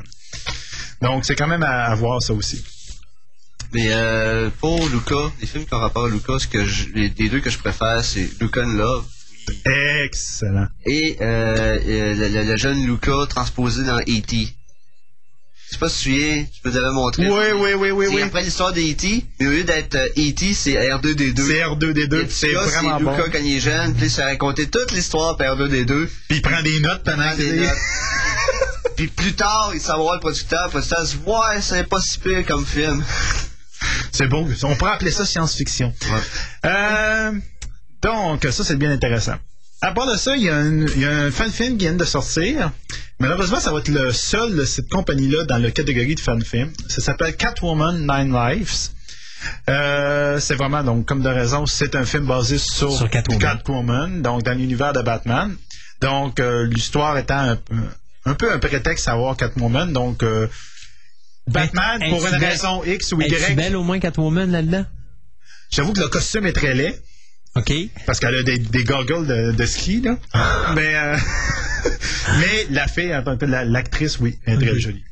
Euh, donc, Batman disparaît sans laisser de trace pour une raison X ou Y. Donc, c'est Catwoman se frotte à ce moment un, un criminel notoire qui s'appelle Junior Gallant. Pour moi, le nom dit vaguement quelque chose. C'est peut-être dans l'univers de Batman, je me rappelle pas, là. Sauf que la situation se complique quand Harley Quinn, donc ça, la sidekick de, de Joker, s'en mêle. Donc, euh, j'avoue que cette petite gang-là, ils ont juste fait, ils ont fait ce film-là juste pour montrer un coup de pub. On veut attirer l'attention sur ce qu'on fait parce qu'une gang qui font des films amateurs et c'est très bien fait. Effectivement, ils ont peut-être pas eu beaucoup d'argent à mettre sur le costume de Catwoman. là. En tout cas, les goggles de, ski de alpin euh, ah, jaune, là, ça fait un petit peu cheap. Là. Mais les décors, le jeu de caméra, l'éclairage, tout est impeccable. Les dialogues sont très très bons. Les acteurs sont crédibles. Je tiens à, à souligner que Clark Kent avait des lunettes pour le protéger, pour l'empêcher les gens de voir que c'est Superman. Oui. Donc des goggles jaunes. euh, Le seul bout de la série, l'ancienne série euh, Clark Kent, euh, les nouveaux aventures de Superman, là, le seul épisode que j'ai jamais écouté, c'est quelqu'un qui me l'a donné. Il m'a dit, Ah, écoute ça, ça va à peine. Ou le, le gars du futur ou du passé, il dit, je voulais voir la femme la plus épaisse de tout l'univers? Il dit, puis là, il prend ses lunettes, puis il dit, I'm Clark Kent, I'm Superman, I'm Clark Kent. Il les enlève, puis il les remet, il dit, garde, épaisse, allume. un personnage qui s'appelle Tempest qu'on avait vu dans la deuxième saison. c'est pas c'est un épisode avec la Time Machine, là, de l'ancienne, de, de la, ça, ouais, c'est ça. euh, Quelqu'un me l'avait tapé, il dit, Gars, écoute ça, c'est mourant. Effectivement, il était très bon l'épisode-là. Euh, donc, euh, ça, c'est vraiment, vraiment bien. Après de ça, euh, je vais faire... ah. Euh, la gang qui nous avait offert le Freddy vs. Ghostbuster il y a quelques temps, qui était très intéressant. Pour un fan film, j'avoue que c'était bien. C'était un bon petit film. Euh, après le gros succès de download de Freddy vs. Ghostbuster, ça s'appelle Banzatan Film, ont décidé de faire une suite. Donc, ils font un autre Ghostbuster qui va s'appeler The Return of the Ghostbuster. Sauf cette fois-là, ils vont se frapper à un dieu de l'Égypte antique. Donc là, je sais quoi, il y a Stargate qui de me frapper derrière la tête à ce moment-là, mais là, je ne sais pas. Là. Mais euh, j'ai hâte de voir euh, vraiment qu'est-ce qu'ils vont faire de ce côté-là. Là, parce que le premier était intéressant. un dieu de l'Égypte ancienne. Ouais. Il y en a pas mal. Oui, je sais. Là, ils l'ont pas révélé. Regarde, ça a l'air d'être en pré-prod. En ce moment, ils n'ont même pas tourné encore. Donc, ça va être à voir, là. C'est bien intéressant. Euh, S'il y a une petite gang d'ados ici à l'écoute, gang d'ados, écoutez-moi. Allez voir sur Internet, tapez Movie Spoof 2. Donc, en fin de compte, c'est un movie spoof pour ceux qui connaissent les fan-films, vous êtes sûrement tombé dessus. C'est quelqu'un, une gang, une petite gang d'ados qui avait fait un film de 1 heure, une heure et demie, mixant Star Wars, Dune, euh, Star Trek, en tout cas, regarde, euh, en, n'importe quoi, mettez ça dans un bocal, shakez comme faut, puis mettez ça, euh, puis euh, vous avez un scénario, là. Euh, une petite gang, je vous dirais, de 15 ans, 16 ans qui avait fait ça. Donc, ils ont vieilli peut-être de un ou deux ans, puis ils nous offrent le deuxième. Ils, sont déjà en, production du, troisième. C'est intéressant, mais euh, c'est très ado. Euh, tu dis des fois, il faudrait qu'il mûrisse un tout petit peu pour faire peut-être un film d'une heure et demie, mais qui soit moins long. C'est comme en 45 minutes, t'aurais dit ton histoire là, mais là, il fallait qu'il fasse des cascades sur des chars, puis qu'il se batte au, au sable laser sur une bicyclette. à- tu parles-tu des films américains typiques ou des films d'ado-? Un film ado américain. Ok? Bon. Euh, ben là, après ça, j'en ai deux autres petites choses intéressantes à vous dire, dont une que la dernière, il y en a plusieurs qui vont aimer. Euh, moi, j'ai toujours mon petit préféré, Super Team Production, des, euh, notre petite gang d'Angleterre, juste pour vous dire que Two Epics, le- son dernier, euh, dernier web série qu'il a fait, la première web série, s'est transformé en film, est disponible sur DVD, vous pouvez la, la commander si ça vous tente. Stéphane, il faut que je te le passe. C'est-tu là-dedans que t'as un rôle? Oui, Comment tes préférés? Vendu? Non, je suis vendu. Ben, je trouve qu'ils font du quand même une, ben- bonne qualité. J'avoue que je suis très critique par rapport à Two Epic. Je l'ai en DVD chez nous parce que comme j'étais dedans, j'ai eu le DVD. Et euh, j'ai fait des critiques très très très constructives au gars. Puis le gars il dit garde, t'as 100% raison sur le commentaire. T'as raison. Il y a des affaires, il y a des faiblesses à des points puis tout là. Mais c'est intéressant. L'histoire, en le fond, est intéressante. Je dirais c'est quelqu'un qui a peut-être pas pris le temps exactement pour bien la compter, son histoire. Euh, mais en ce moment, ils ont commencé le tournage de Super Hero Harry, qui est leur prochaine production, qui va être en fin de compte l'histoire d'un... D'un magicien euh, avec des pouvoirs Non. super-héros, non? Non, non, c'est un- l'histoire d'un d'un monsieur tout le monde qui s'amuse à sauver les chats dans les arbres, etc. euh, et que tout le monde a dit Ah, tu es un, un héros, Harry. Donc, au bout d'année, il commence à se penser au sérieux, puis il dit Je vais aller sauver le monde. Et il commence à taper la gueule de tout le monde jusqu'à ce qu'il tombe sur un vrai super méchant, qui lui, il pète la gueule comme faut.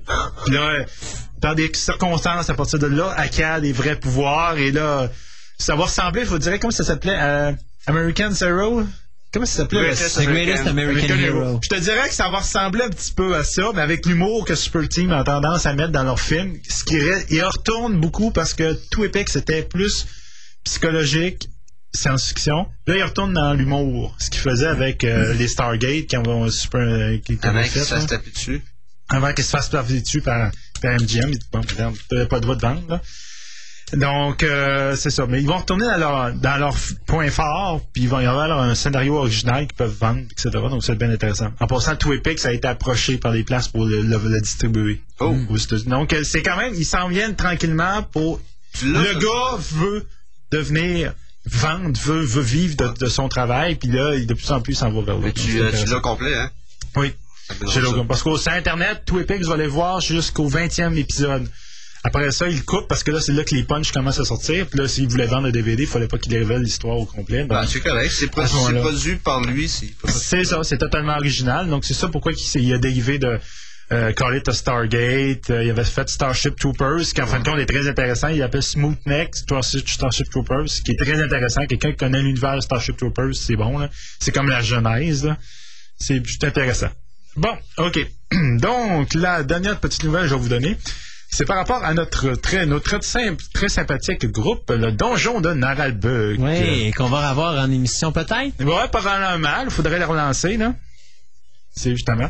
Euh, donc, de- donc euh, pour ceux qui sont intéressés pour la tournée de Donjon Naralbug, c'est du 21 au 29 août 2005. Dans un mois. Tout le monde va être là, sauf l'elfe Jade, Ah, OK. qui ne sera pas, pas, sûrement pas de la, distribution cette fois-là. Mais Knark, le nain, qui était pas là la dernière fois, va être là cette fois-là. Il va faire sa première est-ce est-ce la même personne?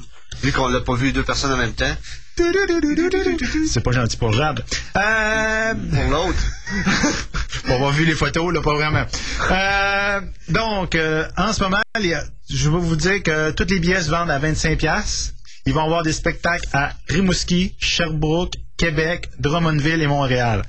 Ils ont essayé tant que autant à en faire dans le coin de Hall, mais ils n'ont pas été capables de trouver une salle qui fitait avec leur standard. C'est-à-dire que parmi de- ils voulaient avoir des mineurs Ouais. dans la salle. C'était ça Ah, l'important parce que la dernière fois, c'était tout dans, dans des bars, aux affaires de même. Non, c'est ça, parce que la Donc, il clientèle- n'était pas de mineurs, donc là, ils perdaient une partie de leur clientèle. Il y a eu des, ils ont eu des pertes à cause Donc, de ça. euh, tu nous diras en dehors des ondes où il faut acheter des billets. Une fois qu'on les aura, on. Ben, regardez, à Québec. bon, regarde, donc, à Rimouski, c'est le 21. À Sherbrooke, c'est le 23. À Québec, c'est le 26. À Drummond, c'est le 28. Et à Montréal, c'est le 29.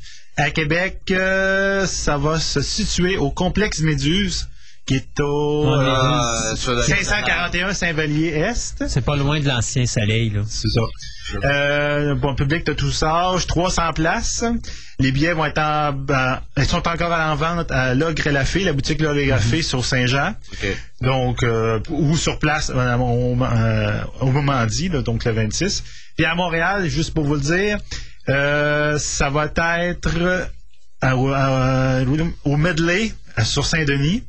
Et il y a 1800 places. Et c'est la plus grosse salle qui ont jamais essayé de pacter avec Naralbuck. Donc, euh, l'organisation Oh, de Montréal essaye de battre le record de Naralbuck. Hey, question comme ça, pour Oui. les gens qui veulent acheter les billets à Québec, là, on disait que c'était là et la fin. On les a déjà eu ici en émission, mais as-tu l'adresse ou le téléphone? Oui, euh, le téléphone et l'adresse. Oui, le logre à la fée, c'est simple, c'est 1 rue Saint-Jean. C'est vraiment 1. Et le téléphone, c'est le 529 8787. OK. Donc, Un rue Saint-Jean, c'est euh, l'autre bord des portes. Non, c'est de ce bord-ci. C'est le début de Saint-Jean par ici. Donc, Euh, vers la ville. là. vers la ville. Ouais. C'est le premier sur le bord, c'est un petit, un petit caveau. Là. Tu, tu descends un escalier puis tu arrives à... Qui est dans, dans le coin du de euh, Salaberry. Corée Jouville. C'est plus dans le coin de Salaberry, j'ai l'impression. C'est plus dans le coin de Salaberry. c'est. Salaberry, ok. Ouais. OK. Euh, Puis, euh, juste pour vous dire que le 30 juillet sort officiellement le nouveau disque euh, qui s'appelle À poil dans la forêt. Donc, euh, il va être disponible euh, à partir du 30 juillet à Québec. Au Québec, donc il va être distribué au Québec, donc il va, le monde va pouvoir l'avoir pour pouvoir faire des autographes. La première, le premier concert de ce nouveau volume-là, c'est celui du Québec, donc on a la primeur. Yay! Et même que ceux qui se vont à Montréal en fin de semaine, je ne sais pas où exactement, il y a un parc pr- municipal à quelque part à Québec qui vont faire un, ils font un gros get-together de pipeux dans Naralbuck et ils font jouer le disque en primeur. Donc, c'est pour ceux qui s'intéressent. Et pour le disque, c'est toutes des nouvelles tunes avec euh, quelques... euh, Incluant un la, gag, la quelques balade gags. du barbare, je crois. La balade du barbare qui est, qui est disponible sur Internet. en ce. Internet est euh, mourante. C'est très très bon. Et ce que j'ai vraiment trouvé le plus hot sur ce disque, sur le, le contenu du disque, c'est la dernière tune, qui dure à peu près 7 minutes et quelque chose. Et c'est une de leurs vieilles tunes, mais live from Montreal. Donc, ils ont enregistré à Montréal la bon. dernière fois qu'ils sont venus l'année passée. Ils ont enregistré vidéo et audio. Donc, probablement qu'on va peut-être avoir un DVD d'un Rambuck à un moment donné avec le, le concert de Montréal. Mais donc, il- c'est pas exclu. Mais ils ont extrait le son et ils ont mis le- la tune, une des tunes live bon, du, du disque. Donc, c'est vraiment, vraiment bon. L'année passée, de lorsqu'ils sont venus dans l'émission euh, radio, on les a enregistrés. On a rendu disponible l'émission sur le net comme d'habitude. C'est devenu une pièce de collection, Ouais. je crois. Ouais, euh, oui, Les, est, euh, les gens, ils, ça- ils ont downloadé ça. On, on fait combien. partie de l'histoire. Wow. Wow. Hey, non, mais euh, sérieux, par exemple, euh, ils font ça encore des épisodes? Oui, oui. Ils en ont fait beaucoup. Ben, là, ils ont, à cause de la conception du disque, en ce moment, ils en ont fait un petit peu moins. Mais le dernier, qui était euh, l'épisode 20, qui en fin de compte, qui est l'arrivée euh, de, de, Nara- de la gang de Noralbuck euh, à un village. Donc, ils se promènent dans le village. Et c'était un épisode concept. Donc, entre guillemets, concept. Il fallait qu'ils trouvaient, je pense, des 13 références à des films dedans. OK. Et c'était vraiment mourant, entre autres, que t'entendais le, le, c'est le gars qui se promène dans les gens. Pour moi, on est dans le quartier des fous. C'est quoi ça? T'entendais le gars dans le gars. Fait dernier gigawatts! Pour ceux qui connaissent. Retour vers le futur, t'entendais Doc Brown qui était dans le fond puis qui tripait sur des gigawatts. Tu tu Puis, c'est quoi, gigawatts? C'est justement ce que j'allais poser comme question. Puis Harry Potter. Harry Potter, qui était. Harry, Harry, euh, Harry quelque chose. Harry là. Potter, en tout cas, un autre nom qui ont sorti, puis en fin de compte, le nain qui dé- il déchire sa petite baguette qui a garoche à terre, là. Puis en fin de compte, la, la Il se magicienne. ramasse avec la baguette de, la magie Will- euh, de Will- Willow, qui se ramasse avec la baguette de Willow qui se fait transformer en chèvre. En tout cas, là, c'est- totalement mourant, là. C'est vraiment de plein de. Parce que Mais, euh, euh, Parce que je sais qu'il avait parti une série de science-fiction, si je me trompe C'est pas. pas lui, mais il participait un petit peu, Ok. mais c'était pas lui. C'est Narf, justement, c'est le. Je pense que c'est le nain. C'est le nain qui fait le nain dans leur Mais band. c'est fini, ça? Non, c'est pas fini. Ok. Je vais aller voir dernièrement, il y a des- on dû en sortir des nouveaux. Ouais, le Survivor. Le Survivor. Parce que c'est ça que j'essaie. Parce qu'avant d'en représenter d'autres ici, j'attends d'avoir une série pleine, là, euh, pour qu'au moins on puisse. euh, J'avoue que vous, avec le, le dragon, le, le dragon, le, le vampire là. Ah, Mais à un moment donné, je pense que je vais représenter les premiers épisodes Ouais, de vaut la peine. première série. Puis euh, peut-être recommencer le début de la deuxième. Mais c'est parce que j'aimerais ça attendre avant. euh, Quand, On pourrait quand on le disque officiel, le premier disque, puis te le faire jouer? Il n'y a rien que la tourne des grenouilles que falloir que tu passes, là. Il y a 15 minutes de grenouilles dessus. Ah, en passant, il y a euh, une Pen of Chaos, c'est pas qui a confirmé qu'il n'y aura pas de grenouilles sur le deuxième. C'est pour ceux qui ont écouté le premier volume vont me comprendre automatiquement que l'avant-dernière track, c'est à peu près 10 minutes de grenouilles, là. Ok. Où t'entends aussi d'espèces de... Le gars qui fait le, du, du le, montage. Le, du montage, de, de- non. le lézard débile qui est dans, euh, qui est dans Star euh, le Wars. premier épisode de Star Wars, là, de c'est durant ça que le, ils font un. T'entends du bon, nous allons faire un montage. Maintenant, je découpe euh, mon, Ouais, parce que c'est ça, c'est plate, ils font euh, euh, euh, ils ont un, Ça un atelier de bricolage ça dessus le 10 pendant que tu dis ah tabarnache de perte de temps là. C'est- on avait 10 minutes de trop sur le disque, Mm-hmm. on, on avait une capacité de mettre quelque chose, pourquoi pas mettre n'importe quoi. N'importe À quoi. la place de faire de terminer le disque à 50, là, c'est à 50 minutes. Mais là, Ben- je pense que le disque va avoir 65 quelque chose de minutes. On s'arrangera pour le diffuser à un moment donné, euh, quelques petites chansons, ça va être drôle. Ah, c'est regarde, euh, ils sont vraiment vraiment. Puis après ça, je vais essayer de ref- pré- diffuser la première série, puis en espérant que la deuxième se finira bientôt. C'est probablement, je ne sais pas combien d'épisodes qu'ils prévoient. Là, ils sont pas encore rendus à la, la fameuse forêt de Schlipak. Là, ils Ok. sont comme juste en route, là, mais euh, il s'est passé beaucoup de choses en route. Ben, monsieur Sébastien, merci beaucoup. De rien. Alors, euh, nous, on s'arrête quelques instants. On va se dire à la prochaine, à dans, on l'espère, juste un mois? Ben là, ça dépend si t'es là, là. Ben, je suis toujours là, moi. Alors, nous autres, on s'arrête quelques instants avec la trame sonore de Total Recall et on revient tout de suite après avec la deuxième partie des nouvelles.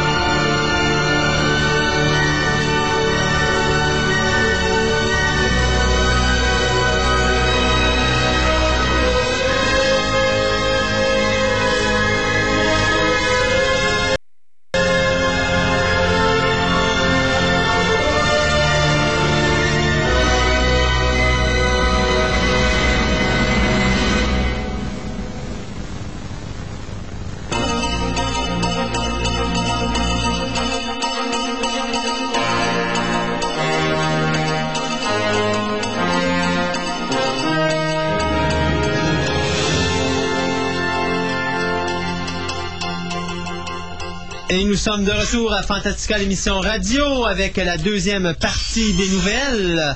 Et Monsieur Sébastien, on fait du bruit, on fait du bruit. Vous savez, il y a quelques... Ils ont changé le micro, mais ils n'ont pas changé les chaises. Non. Désolé. Vous savez, il y a quelques mois, on vous a parlé de Masters of Horrors avec euh, tous les grands du monde de l'horreur qui se sont réunis pour faire une nouvelle série télé avec un épisode d'une heure à toutes les semaines réalisé par un réalisateur différent, soit John Carpenter, Dario Argento, euh, enfin, nommez-les sont là. Ben, euh, IDT Entertainment a décidé de faire la même chose, mais avec la science-fiction, ils vont intituler cette série Masters of Sci-Fi.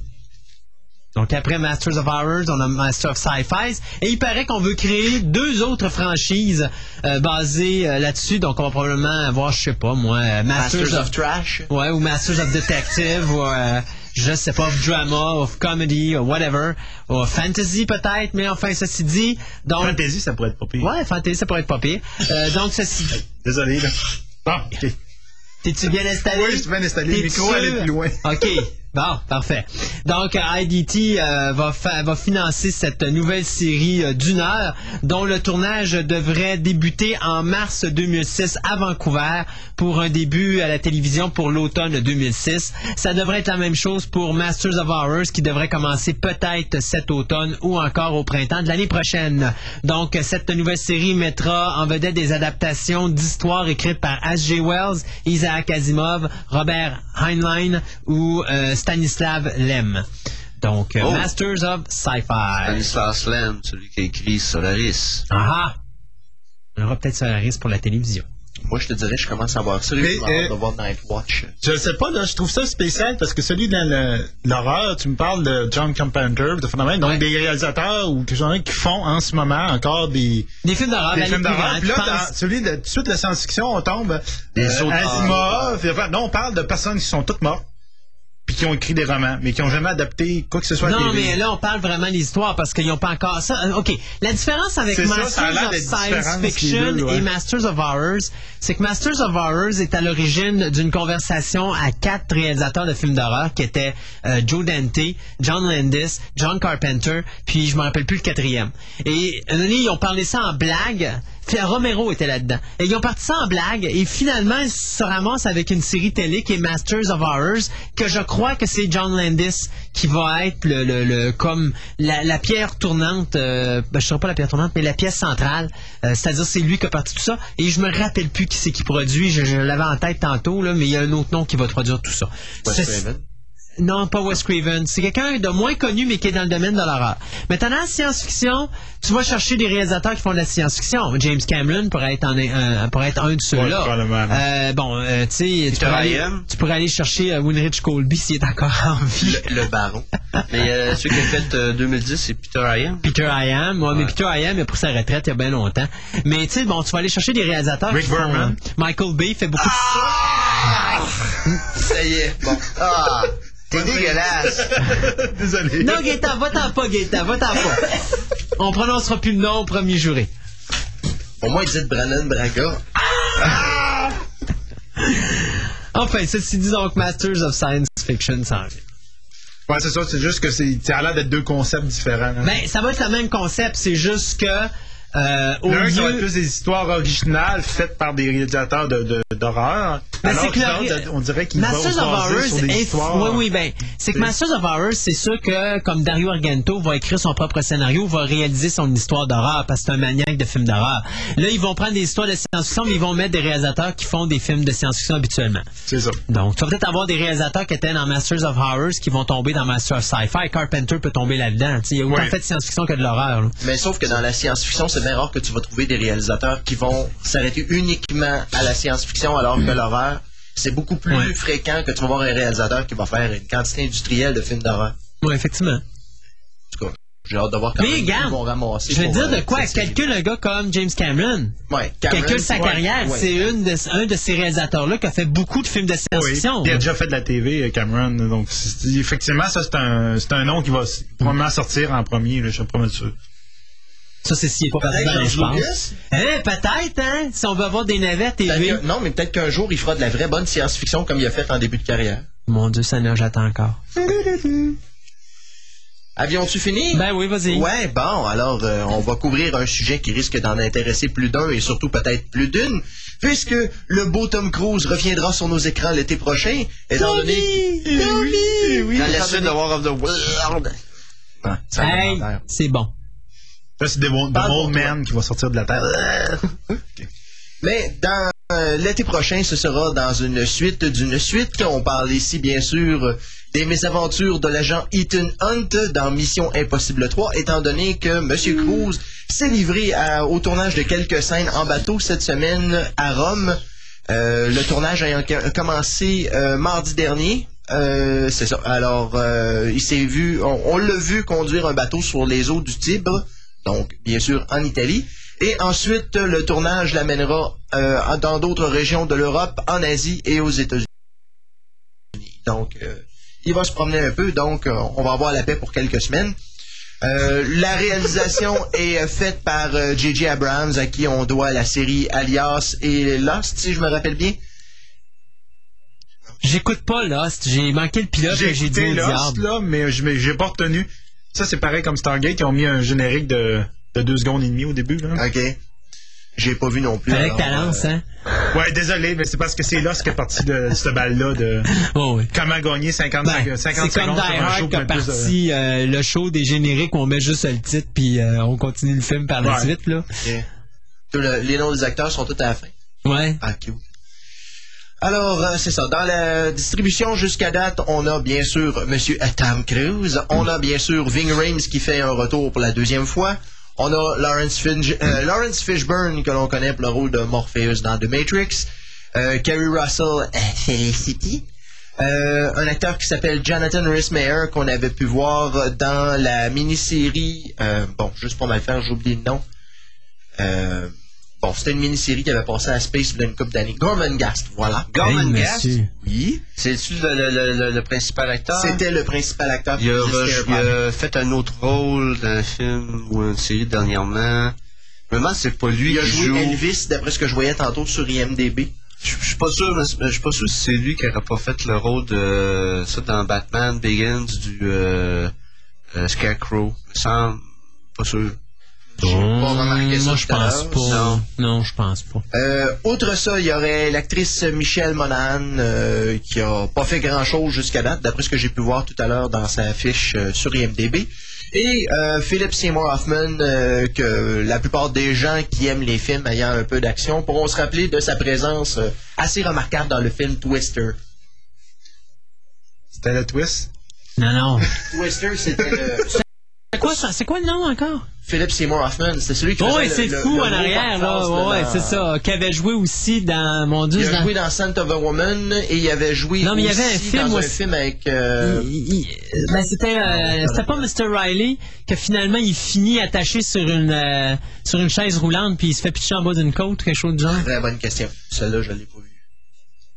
C'était Mr. Riley, c'est c'est Replay je pense son nom. Mr. Replay le film. euh, Talentueux, Mr. ouais, Ripley, avec... c'est euh, ça exact, il jouait là-dedans. Pas Malkovich qui était là-dedans? C'est- euh, non, Malkovich est dans, dans le- la suite qu'ils ont faite. Quand sûr, Mr. Ripley, c'est pas avec euh, Il y avait Matt Damon? il y Matt avait- Damon, puis il y avait euh, il y avait celui- Matt Ouais. Damon, puis il y avait euh, Euh, Captain Captain euh, euh, Sky Captain Sky Captain, The Wall of Sky Tomorrow. Captain. Ah, C'était, euh, voyons, comment il s'appelle cet acteur-là? Who cares, c'est Sky Captain, Ah, bon. c'est juste ça qu'on veut savoir. Jude Law? Jude C'est Law. Jude là, c'est ça. Alors, euh, Mission Impossible 3, euh, disponible en salle euh, l'année prochaine aux alentours du 12 juillet. Alors, euh, En fin de compte, ce film-là, il va avoir le même défaut que le premier. Plein d'acteurs super bons, puis Tom Cruise. ben, Donc, en fin de compte, plein d'acteurs très bons Mais qui vont tous reléguer au troisième, au me quatrième faire, rap. je sais que je vais me qui, faire euh, euh, probablement pitcher des tomates là, mais ok, tout le monde est prêt? J'ai dit des tomates, les gars, pas les bouteilles. Euh, non, mais moi, dans, dans War of the World, autant, bon, son personnage me, pas écouté, fait, me fait purger au début parce qu'il représente pour moi tout ce que Tom Cruise est, c'est-à-dire un deux de pique. D'ailleurs, j'ai découvert pourquoi que Nicole Kidman et Tom Cruise se sont séparés. Parce que Tom Cruise n'est pas capable d'avoir d'enfants. Non, parce que Tom Cruise voulait que Nicole rentre dans la scientologie, puis Nicole a dit non. Puis à un moment donné, Nicole, euh, elle a dit laisse faire la scientologie. Et Tom il a dit garde, si je prends la porte ou ben tu rentres dans la scientologie, elle dit mange la merde, il est prêt à la porte. Ben oui, parce que c'est ça, là. C'est marqué dans la scientologie, dans le règlement, c'est a marqué. actuellement des ondes cérébrales supplémentaires que Tom Cruise n'a pas découvert encore. Ben voilà. Mais je pense aussi qu'elle était bien écœurée de pas prendre des, pas mettre des talons hauts. Des pantalons. non, non. Des C'est surtout des pantalons. Parce qu'à un moment donné, quand ils se sont séparés, la première chose qu'elle a dit à la télévision, c'est enfin je peux mettre des pantalons. Parce que sinon. Peut-être ça aussi, puis aussi, elle n'a pas le droit de mettre des talons hauts parce que sinon, elle était elle était déjà là. Que, était Nicole Kidman est grande. Elle est grande, mais plus grande que Tom Cruise. Tom Cruise, tabarnouche, il dit, regarde, il me C'est sur les échelles, là. Donc, il est vraiment, c'est ça, là. Puis donc, imagines-tu? Pourquoi vous pensez qu'ils l'ont mis à côté de Dakota Fanning dans War of the World? Elle était pas trop menaçante. C'était plutôt menaçant, c'est ça.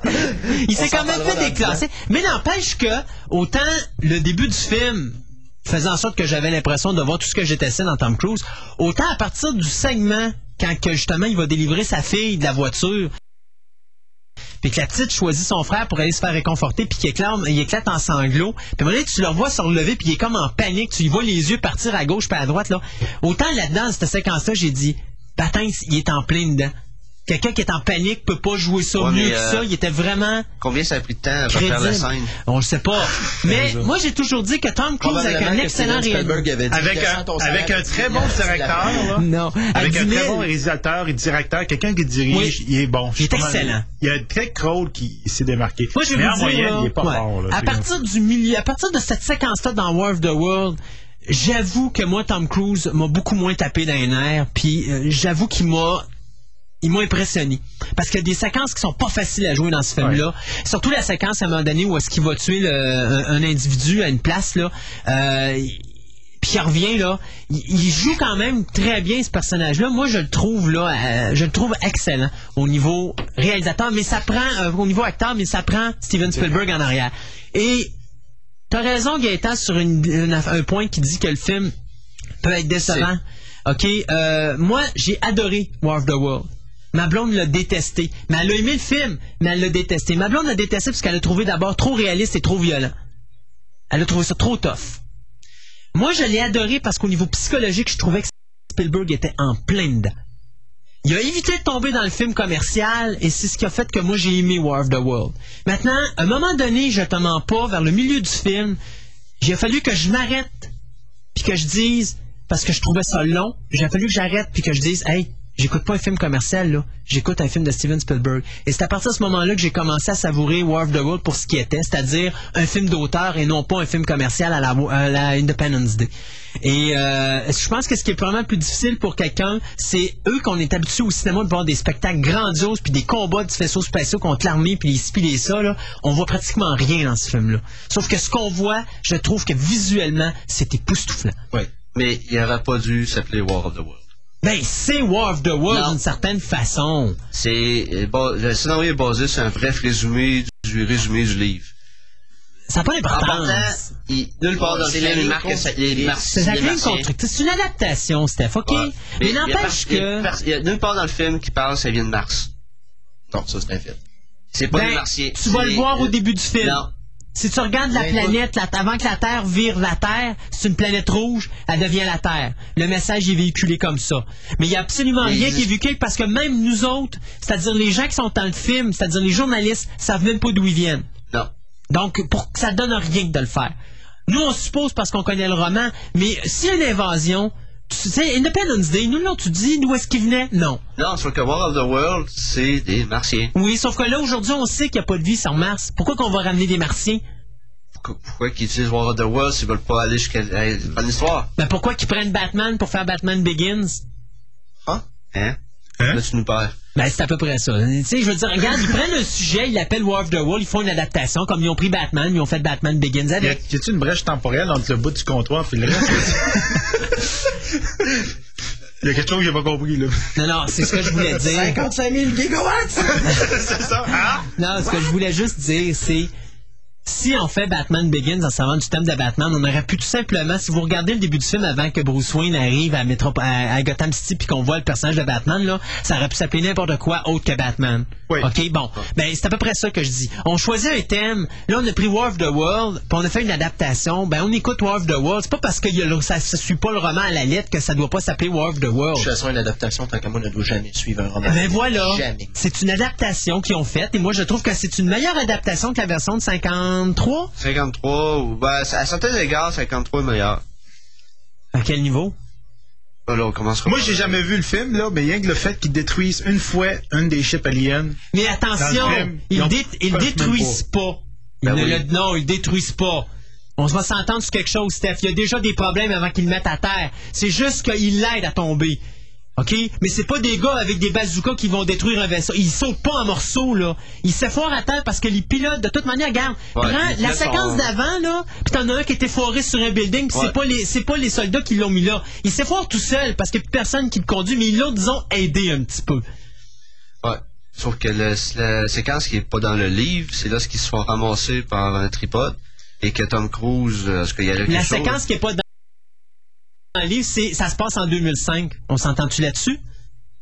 Donc tout ton film se passe pas dans le livre. C'est une adaptation, Steph. Je l'ai pas vu, regarde-moi pas, Stéphane, je l'ai pas vu, je peux ferai pas de critique, ce film-là. OK. Tu sais, ça se passe en quoi dans le livre? 1800 quelque chose? Au début du siècle. Tu sais, vous- on est, en, on est dans le début du nouveau siècle. là. C'est sûr qu'on peut pas arriver avec le même type. L'armée est pas pareille. L'armée de l'année 1800 quelque chose ou 19 début des années 1900, on s'entend-tu que... Non, mais les- les- lorsque Tom Cruise se fait ramasser par un tripode Ouais. et qu'il se, fait ram- qu'il se fait promener dans la Dans- il se fait mettre dans un cage. Ouais, c'est nulle part dans le livre. Oui, mais c'est une adaptation, Steph. OK. Non, c'est bon, ils peuvent faire ce qu'ils veulent avec, OK, j'ai compris. Ben oui, comme n'importe quelle autre adaptation. C'est comme The Duke of Hazzard quand tu vas, on va aller voir le film. J'espère que vous allez pas passer, que vous allez voir la télésérie. Mais non, mais il y a au moins Boss s'en Ben, au moins, il y a la- non, j'allais dire, au moins, si tu m'avais dit, il y a au moins le General Lee dedans, tu sais. Il y a de l'air d'avoir des méchantes meilleures poursuites que dans la série télé, par exemple, de ce que j'ai vu dans la bande-annonce, là. Mais, euh, il y a de l'air d'avoir autant d'exagération. La voiture a de l'air à sauter autant dans celui-là qu'elle sautait Donc, dans la euh, série télé. Euh, euh, Sébastien, Oui. on va faire le, le- le film Tripod 3, mais il n'y aura pas de tripod, on va avoir des voitures. C'est une adaptation. Ben oui, mais Bon, War ben, of the va World. que j'aille le voir parce que là, là, ça a bad lag. War of the World, t'as un combat entre les extraterrestres et euh, les, les terriens. Mais c'est juste que tu suis des gens qui fuient la guerre au lieu d'être pognés. C'est pas. Independence Day, ça? Non, c'est qu'en réalité, Independence Day, t'es dedans. Mais là, tu suis, euh, selon une famille, là, tu suis la famille à travers Oh, oui. ces différents Ouais. conflits. Non, non, mais j'avoue qu'en tout cas, il y a des. Il y a des affaires là-dedans. J'aimerais ça le voir. Là. Il y a quelques détails que j'ai entendus que j'ai pas pu. Mais, je te Entre autres, que dirais, les aliens soient enterrés sur Terre. Là. Ouais, ça, c'est niaiseux. Puis ça, honnêtement, je suis le Christophe, c'est une adaptation. oui, Il y a une nuance. Il y a une nuance, là. C'est pas les extraterrestres. Non, c'est sur les vaisseaux. C'est leur machine. Sauf que ça, ça, je trouve ça, honnêtement, je trouve ça vraiment Oui, puis on, les niaiseux. a, on les a jamais trouvés depuis ce temps-là. C'est ça. Puis il y a une autre affaire. Pourquoi avoir attendu 1000 ans ou 2000 ans ou 1 million d'années avant d'attaquer la Terre alors que ça aurait pu être préférable de faire ça le 2000 ans quand la Terre était pas à moitié aussi maganée qu'elle l'aimait? Ben, Exactement. je vais encore aller plus loin que ça. Pourquoi mettre des, des vaisseaux sous les terres? Alors qu'à l'époque, il n'y avait pas personne, il n'y avait pas de résistance, donc il aurait pu prendre possession de la planète Ah ouais, à cette époque-là, tout simplement C'est comme si on, donc- ok, on terraforme une planète, on enterre toute notre armée dans le sol, on va revenir à un moment donné. Remarque, on pourrait peut-être faire un numéro zéro, par exemple, de toute cette histoire-là, puis dire qu'à ce moment-là, malheureusement, les extraterrestres sur Mars étaient pris avec les extraterrestres de Mars Attack. Ça ferait une belle histoire. Moi, je Ah. sais pas, on va ensemencer une planète pour la mettre, c'est vivable. Je sais pas, j'aurais fait, je sais pas, un, un- un virus anti, anti-intelligence, comme ça, tu peux, tu peux ça sur la planète. Il n'y a aucune vie intelligence qui va me faire nous, nous- prendre notre place. Que ça expliquerait bien nos politiciens aujourd'hui. Machine comme ça. Mais avez-vous pensé à quelque chose, puis c'est encore plus niaiseux que ça, parce que ça, c'est C'est- vraiment... ça ce s'est qui- concentré, c'est Ouais. bio-concentré dans la chaîne alimentaire vers des, des, des, euh, des politiciens. Sans dis long, sans dis long sur toute la Euh, végétation. attendez, hey, les gars, attendez donc un instant, on a, eu, on a un appel Oh, on a généré un appel! Ben oui, on a généré un appel, ça arrive. Ah, malheureusement, l'appel, il est parti. Mais si jamais vous nous, euh, vous nous rappelez, on va vous répondre. J'ai vu ça à la dernière seconde. Mais euh, sérieux, le point vraiment qui me dérange, c'est vraiment celui-là, celui des vaisseaux qui sont enterrés. D'ailleurs, je vous dirais ceci. Si les extraterrestres sont sur notre planète et que nos microbes éliminent la race, voulez-vous m'expliquer pourquoi la race n'a pas été éliminée quand ils sont venus mettre les vaisseaux sous la Terre? L'autre affaire aussi, c'est que le, dans le.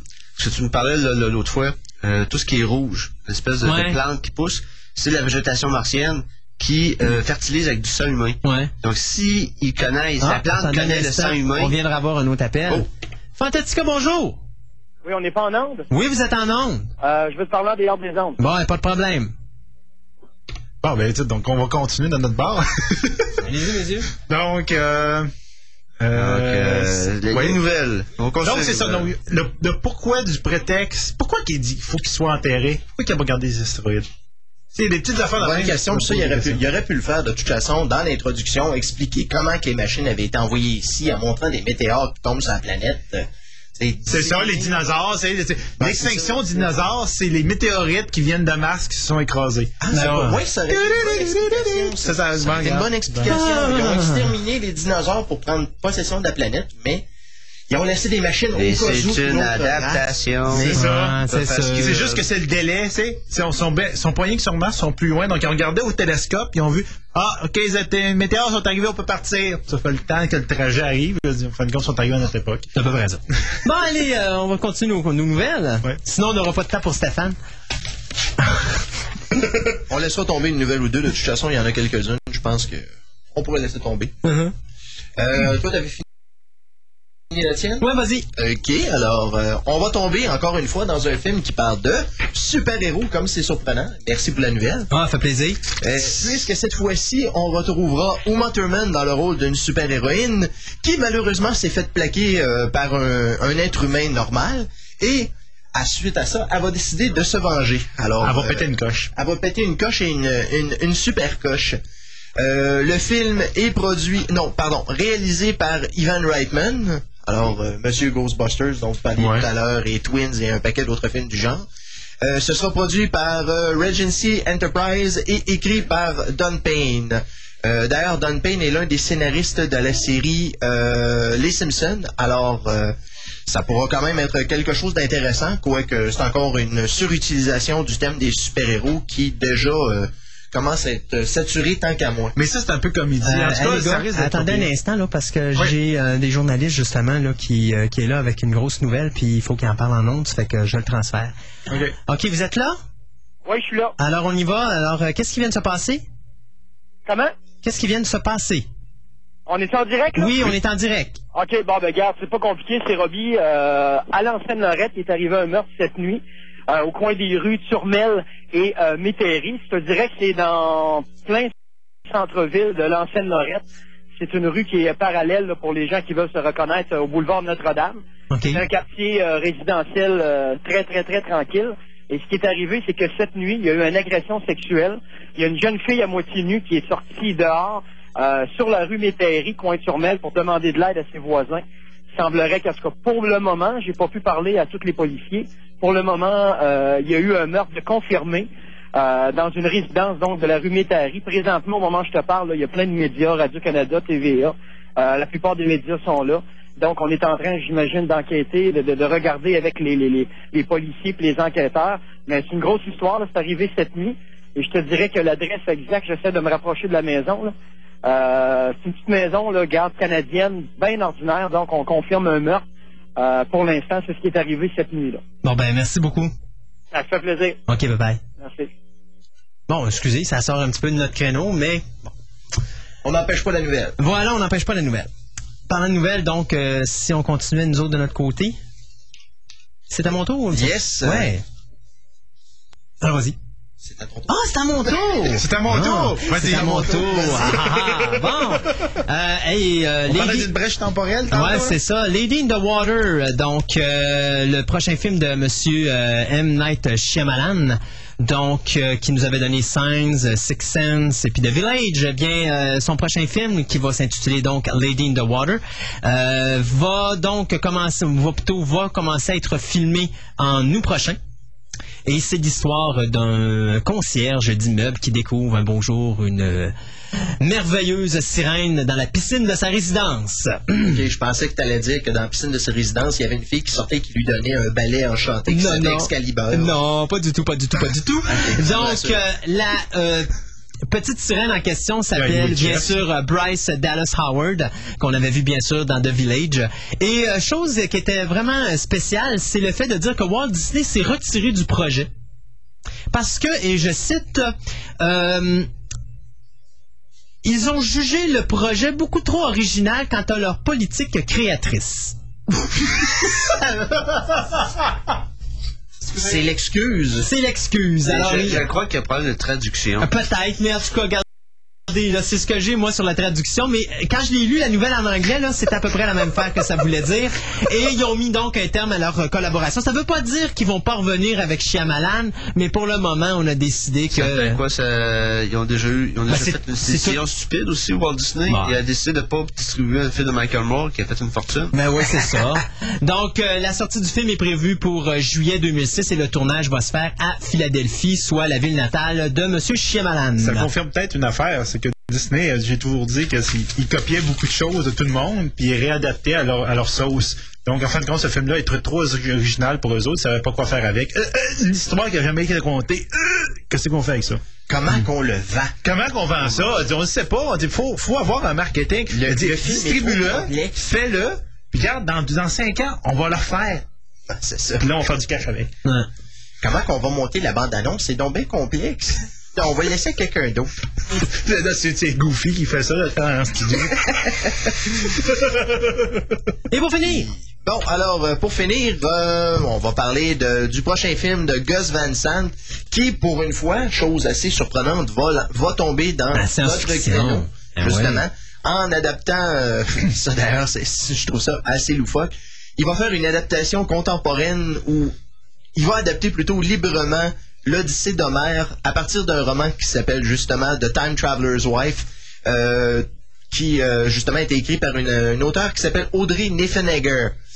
Euh, il s'agit là-dedans d'une... Ça va tourner autour de la relation d'un homme et d'une femme, sauf que l'homme en question a, une, a des gènes qui lui permettent de voyager dans le temps, de sortir de son corps et de s'observer à différentes époques dans le temps. Personnellement, je trouve que c'est... bon, En tout cas, il y a comme un peu le carcan de Quantum Leap quelque part à travers de ça, parce que le, la série, le gars pouvait pas sortir de, son, de sa propre ligne temporelle. Euh, j'ai hâte de voir ce que ça va donner. Moi, j'ai jamais... Je me demande si j'ai vu un seul film de Gus Van Sant, alors... euh, Qu'est-ce que ça va donner, disons? Je suis Et, un peu euh, on va voir ça. L'histoire d'Homer, euh, elle rend tout là-dedans. Très bonne question. C'est probablement un homme qui décide Mais, euh, de voyager dans le temps et qui perd sa femme à travers le temps. Alors, euh, il doit faire euh, mille et un travaux pour, pour retrouver sa femme au bout de- d'un millier d'années. Mais mais Gus Van Sant, euh, c'est lui qui avait fait euh, le remake de Psycho. oui, Donc, euh, moi, c'est ça, ça tombait un petit peu dans le carcan. mais Mais, il était pas, c'était pas mauvais. Moi, mais à part ça, c'était quoi qu'il avait fait? Il avait fait le. C'était pas lui qui a réalisé le film avec Matt Damon puis euh, Ben Affleck qui avait écrit? je le sais pas. Je sais pas. J'ai perdu, j'ai honnêtement depuis Psycho, j'ai perdu sa carrière. Ouais. Non, c'est euh, c'est ça parce que je me rappelle dans Jay and Silent Bob Strike Back qui faisait une satire, il disait qu'il était en train de réaliser une suite de ce film-là. d'ailleurs. Alors, c'était ça pour. Time Traveler's Wife. euh, puis, euh, pour le, ce qui est de la version américaine de Maléfice, bon, on s'en reparlera un autre tantôt. Je présume, de toute Ouais. façon, il n'y a pas... euh, Y a pas rien d'autre. non, il n'y a pas grand-chose là-dessus. Et moi, ben, je vais juste finir pour vous dire que Jordana Brewster, euh, qui avait joué dans Fast and the Furious, va être l'actrice principale qui va remplacer Jessica Biel dans le prequel de The Texas Chainsaw Massacre. Donc, film qui va être réalisé par Sheldon Turner et non, plutôt, excusez pas, Sheldon Turner, c'est Jonathan Liebesman, ah, bah, bah, bah, Jonathan Liebesman qui va réaliser. Donc, c'est Sheldon Turner qui a écrit le premier jet du film et maintenant, c'est David Gichot qui nous avait donné le scénario de The Crow qui va euh, réécrire la deuxième version du scénario qui est un prequel au film qu'on a vu l'année dernière et qui va être les origines de Letterface. Donc, le film doit sortir en salle pour euh, l'automne 2006. Côté DVD, sorti DVD cette semaine, Race with the Devil, euh, Alien 3000, c'est sorti en DVD, The Best of He-Man and the Masters of the Universe aussi, saison 1 de Tales from the Crypt. En DVD également est sorti The Garbage Pail Kids, The Movie, Hercules et Hercules 2, euh, sorti également Love at First Bite. Euh, on a Magic Sword, euh, on a Sinbad of the Seven Seas avec Lou Ferrigno, dont c'était la semaine Lou Ferrigno cette semaine. Weekend at Bernie's. Et finalement, euh, il y a Dracula 3 Legacy également qui euh, a vu le jour, ainsi que Anatomy of a, Anatomy, pardon, of a Shark Bite, Bill and Ted Excellent Collection avec les deux premiers films et Freak. Excellent. Ouais, donc nous, on s'arrête quelques instants avec la trame sonore, ou plutôt le thème de Capricorne 1, et on vous revient après avec Stéphane pour les 10 minutes science.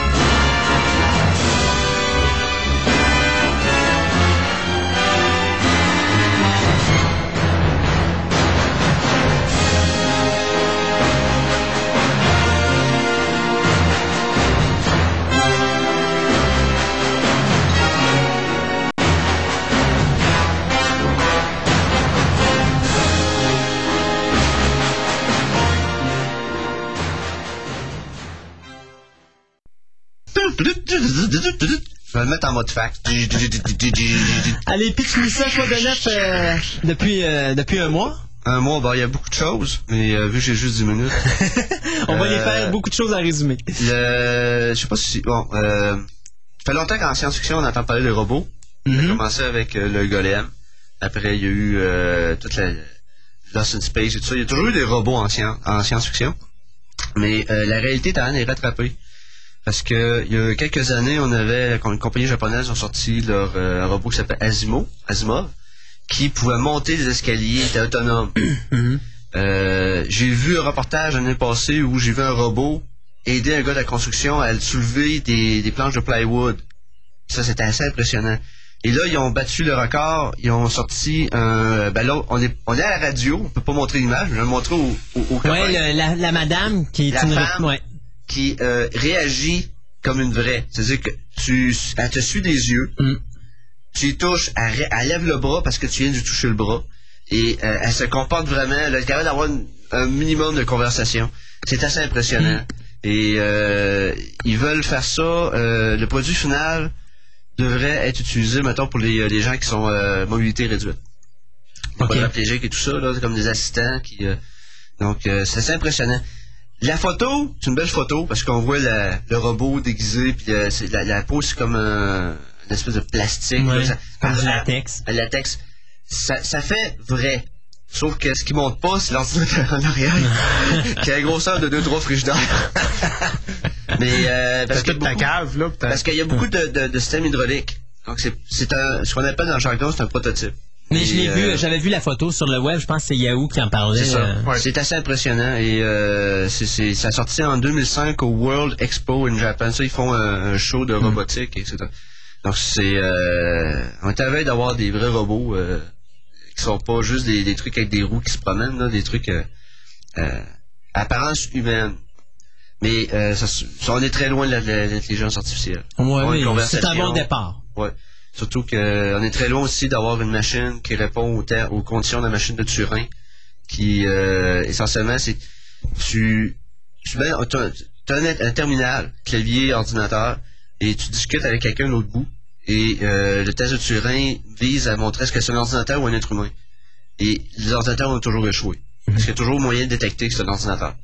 Le jour que ça va être capable de, de- de réussir le test de Turing, ça va être, va être un- un jour mémorable. Next. Euh, on va passer un peu en un domaine d'astronomie, ma passion. Euh, on sait, bon, régulièrement on entend parler qu'il a beaucoup de, on découvre des planètes extrasolaires. Euh, c'est rendu tellement commun que plus personne n'en parle. On est rendu à 160 planètes. Mais là, je pense qu'ils viennent encore d'en trouver une récemment. Il en trouve régulièrement chaque mois, mais c'est pas qu'il trouve, il confirme.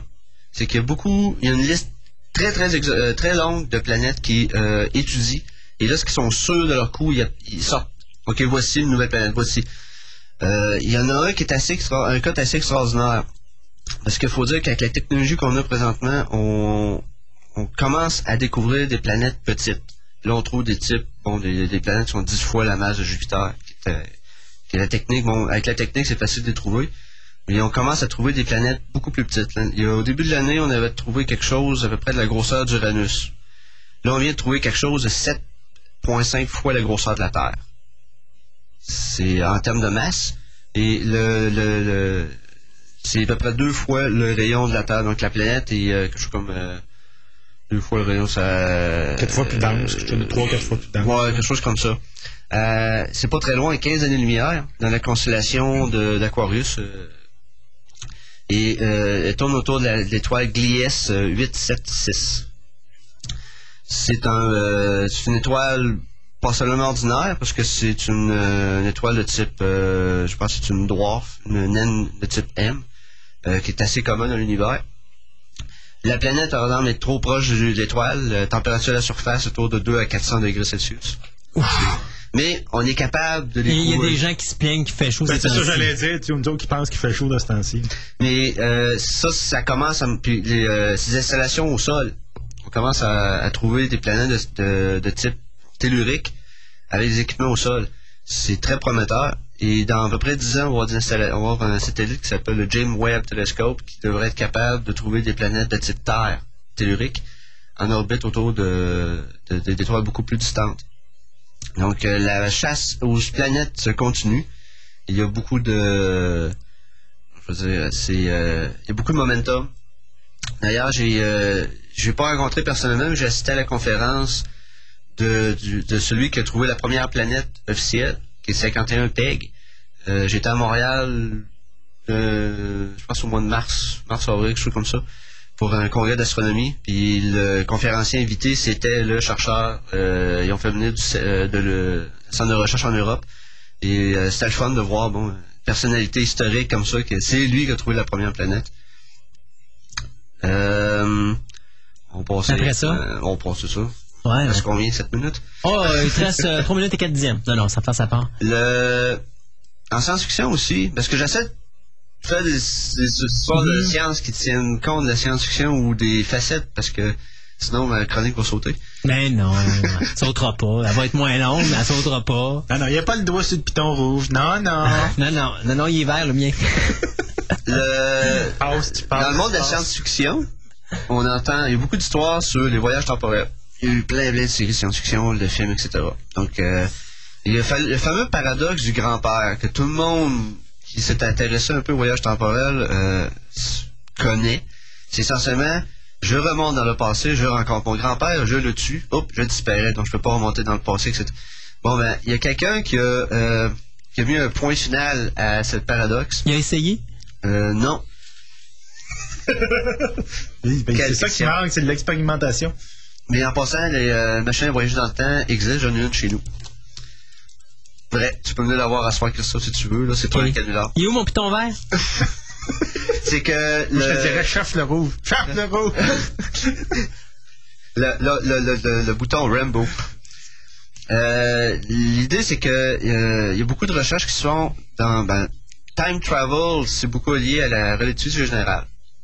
Et euh, il y a une facette de ça aussi, ce qu'on appelle la physique quantique, qui est la physique de, de la matière. Et euh, quelqu'un a trouvé un- une loi dans la physique quantique qui interdit euh, le genre de situation où tu peux aller tuer ton père ou ta mère ou donc euh, ça ça vient de mettre un ça vient de couper le fun de beaucoup d'auteurs de science-fiction la star que la science vient de dire c'est pas faisable Moi, tant que la science dira pas que dit c'est faisable faire un voyage dans le temps, là, je considère que c'est de la science-fiction. c'est euh, sujet d'une autre discussion Oui. Ben, comme Ah, tu disais, là, comme tu me disais, l'espèce de, de congrès de science-fiction, euh, ben, de, de, Ok, de ouais, voyage ça, temporel. ouais, ça, ça, faut que j'en parle. Euh, C'est si j'en ai tellement parlé. Ouais, j'en ai parlé. C'est, il y a, au début de l'année, il y a un, je pense c'est un étudiant en physique à Princeton, je suis comme ça, qui, euh, il a dit, moi, j'ai fait un congrès de voyage temporel. Donc, affichez ça partout. Voici les coordonnées, longitude, latitude de l'endroit où ça a lieu. Et mettez ça, gravez ça sur de la pierre, sur de l'acier inoxydable, n'importe quoi. Si dans 200-300 ans, il y a quelqu'un qui peut faire un voyage temporel, il va venir nous voir. Donc, on a besoin juste d'un date de congrès euh, inter- euh, euh, intracosmique de voyage temporel. Puis t'offres pendant, je sais pas, 1000 ans, 2000 ans. Puis là, comme ça, si- on va savoir. Donc, Si ça se fait, il y a quelqu'un, il y a personne qui il y a s'est personne qui pointé. s'est pointé, donc, Donc, on peut probablement que- considérer que l'humain n'a jamais ou vu. le message s'est pas rendu. Ouais, ou encore. La, terre, n'est- la Terre n'est plus là. Ou encore, ou ben la terre est plus là, ou ben tout simplement il y a un volcan qui a fait éruption, la lave a coulé par-dessus, puis là, ben bien sûr, la pierre est. C'est ça. Puis le gars qui l'a trouvé, c'est un archéologue, donc c'est pas un voyageur dans le temps. Il avait pas le, budget pour pouvoir faire la machine. 4 minutes! 4 minutes. OK. La navette spatiale. La navette spatiale était censée euh, retourner en opération cette semaine. Ben oui. Le, euh, juste donner un, un- un bref résumé, c'est que au début, la NASA avait construit quatre navettes. En 1986, Challenger a été euh, perdu au décollage. Là, ils ont fait une grosse enquête, ils se sont rendus compte, euh, ouais, il faudrait peut-être augmenter un petit peu le budget. Là, c'est beau engager contracteurs euh, cheapos, mais il faut monter un petit peu le budget de la sécurité. Donc là, ça s'est fait. En 2003, ils ont réussi à lancer Columbia, mais Columbia, au retour, a, Boum. elle, ben, elle- elle s'est brûlée. Parce qu'il y a eu encore une fois un problème de maintenance. qu'on rentre pas en détail parce que ça, ça pourrait être très long, mais essentiellement, les navettes sont très vieilles. Et la NASA essaie, essaie toujours de couper. Ils ont la mentalité faire mieux avec peu. Donc là, il aurait juste trois navettes. Et ça a pris euh, près, à peu près deux ans. Non, je quoi? peux en reconstruire une autre. Ah, ok, c'est beau. Parce que ça, Après- au début, 4 moins 2, ça fait 3. C'est qu'après Challenger, ils ont réussi à avoir l'ar- l'argent pour construire Endeavour, la flamme en œuvre. C'est beau. Euh, mais là, ils ont perdu un autre. Donc là, ils en ont juste trois. Mhm. Il faut dire que la navette est très vieille. La navette, euh, selon Bush, il dit on va toffer jusqu'en 2010. On va essayer de finir la station spatiale. Impossible. Euh, il- la navette était censée décoller. Euh, C'est la semaine dernière? Non, cette semaine, c'est mercredi. OK. Euh, moi, j'avais le live, le, feed live de la NASA. euh, j'écoutais ça au travail. En, lieu d'écouter la musique, j'écoutais ça. Puis, à un moment donné, ben, le, le contrôleur au sol, il a dit « We scrub the mission ». Donc là, le commentateur, il dit « Oh, je pense que vous avez entendu ce qui s'est passé. C'est qu'il y a une discussion. » moment donné, tout était tranquille. Puis, d'un coup, il y a une discussion entre le commandant, qui est une femme, puis le contrôleur au sol. Puis là, le commentateur a dit « Je pense qu'il se passe de quoi? » Puis là, le commentateur « We the mission ». Donc là, c'est un senseur de carburant qui était pas... euh, il, il fonctionnait, mais il n'était pas selon les nouveaux critères de sécurité. Tout ce que ça fait, c'est si le, le, le gizmo électronique aurait lâché, euh, il y a un moteur qui aurait manqué de gaz. Donc, il y a- durant l'ascension en orbite, il y a un moteur qui se serait arrêté. On perd une autre navette. Ouais. ça, ça, ça aurait été mal. euh, ça mal. Donc là, elles sont censées, sont censées le- refaire une tentative euh, la semaine prochaine. C'est qu'à chaque fois qu'ils annulent, c'est plusieurs millions de dollars. Parce qu'il faut qu'ils vident la navette de son carburant, il faut qu'ils sortent les astronautes. Et de tous les groupes de maintenance à travers le monde qui sont en stand-by, parce que si la navette a un problème, elle peut revenir en Espagne. Elle peut revenir, je pense, au... euh, Il y a- d'autres pistes d'atterrissage. Ouais, puis je pense qu'il y a une histoire aussi de la fenêtre de, de départ, là, que s'il part pas, je pense, prochainement, ouais. je pense qu'il faut qu'il retente jusqu'en septembre. Une Ouais. affaire de fou, là. Ouais, c'est ça. C'est parce que là, euh, ils, sont supposés faire de quoi sur la station spatiale, etc. Mais euh, il y a déjà des... euh, il y a déjà un remplaçant qui est en, euh, dans la ligne de mire. Parce que la NASA a mandaté deux compagnies pour euh, faire des concepts de successeurs à la navette. Donc ça, j'ai pas beaucoup d'informations dessus parce que les contrats viennent d'être euh, émis. Toutefois, euh, les Russes avec l'Europe, donc l'Agence spatiale européenne et les Russes ont déjà commencé le succès, un, un véhicule qui va remplacer la navette, qui s'appelle le Clipper. Euh, on parle essentiellement d'une grosse capsule, 6 passagers, euh, 500 kilos de cargo, donc ça c'est la bouffe, de l'eau et tout ça. À même l'habitacle de lancement, c'est-à-dire les 6 passagers, il y a un petit habitacle pour euh, que le vaisseau puisse rester en orbite. On parle d'autonomie de 5 jours. Donc ils vont pouvoir envoyer 6 personnes à bord d'une espèce de truc et euh, la grosseur, ça se met du devant de la navette spatiale. Puis euh, ça, c'est l'avantage, c'est qu'ils vont mettre ça sur une fusée. Donc plus de lanceurs compliqués. La fusée existe déjà, c'est une Zénith. C'est une solution, euh, une des, plus euh, des plus cheap qu'il n'y a pas. Ouais, mais il euh, n'emmène pas le grand stock avec ça, là. Ouais, mais le- c'est fini, hein, la, veste n'existe plus. C'est Ouais. que l'idée de lancer un équipage avec une, une coupe de tonnes, une, une 10-15 tonnes de cargo en arrière, là, c'est fini. Tu lances un satellite avec une fusée, tu lances l'équipage avec une autre fusée. Parce que euh, c'est c'est- c'est- c'est beaucoup trop. Disons que l'exploration spatiale vient d'en prendre une drop avec Ouais. ça, je pense. C'est. Euh, ouais, il y a d'autres solutions. Il y a d'autres. euh, Ouais, oui, il y a parce d'autres qu'avec- solutions, mais en ce moment, là, si- on dirait l'horizon, eux autres, ils, ils vont pas aller de bien loin. Avec euh, à One. l'ascenseur orbital encore. Non, mais il y a- il- Bon, on a la misère à l'entretenir, sais. à chaque année, il y a une réunion sur l'ascenseur orbital. Ah que- ouais? Oui, oui. C'est- Ils sont en- au niveau de l'ingénierie, c'est comment on le fait, comment on le construit. En nanotube. C'est en nanotube, ça va coûter une fortune. Puis, Ah, c'est euh. On aurait dû faire un câble pour monter haut. et euh, il y a aussi le, ce que j'ai parlé l'autre fois de Spaceship One, qui est le fameux véhicule de Composite Incorporated, qui, euh, c'est deux morceaux. Le- ça monte en, or- c'est presque en orbite. Il y a un petit vaisseau qui se détache et qui amène en orbite les, euh, les mettons, l'équipage, puis le gros vaisseau redescend planant sur Terre. Donc le concept existe, on est déjà en train de faire la version 2 qui va être deux fois plus grosse. Donc c'est peut-être ça va Mais moi, à la longue remplacer la navette pour monter l'équipage, puis ils vont mettre le cargo sur un lanceur. Je pense que c'est une de- le plus viable, là, Ouais. sens. Euh, alors rapidement aussi, euh, dans un autre domaine, on parle beaucoup de, de fusion. Euh, le premier réacteur nucléaire, thermonucléaire, euh, euh, euh, prototype, qui est une autre étape avant d'avoir un réacteur nu- thermonucléaire. Là, on parle de fusion, on parle pas de nucléaire euh, qu'on voit tous les jours, mais on parle de fusion qui n'est pas encore euh, opérationnel. Le, un immense consortium a décidé de construire un prototype dans la ville de Cadarache, en France. Le projet va coûter 6 milliards de dollars américains. Ça va prendre sept ans de construction. Et euh, avec ça, il espère avoir euh, de pouvoir concevoir un, un immense prototype de réacteur thermonucléaire pour peut-être le rendre commercial un jour. Donc c'était une grosse nouvelle euh, qui, est, qui est sortie dans les dernières semaines. Donc la, la- la recherche thermonucléaire vient de reprendre vie. Euh, un autre petit rapide, euh, avec le prix de l'essence à 1$ et plus. Ouais, ça va Donc, coûter les- cher. Hein? ouais. Donc là, Honda et Toyota ont décidé de ah nous autres on va montrer qu'on a une solution. Ils ont rendu maintenant maintenant en Californie. Ils ont fait des voitures à la Flintstone. Non, pas encore. Non. Euh, ils ont décidé de rendre disponible en Californie des voitures euh, électriques avec des moteurs, pas un moteur, mais avec une pile à combustible.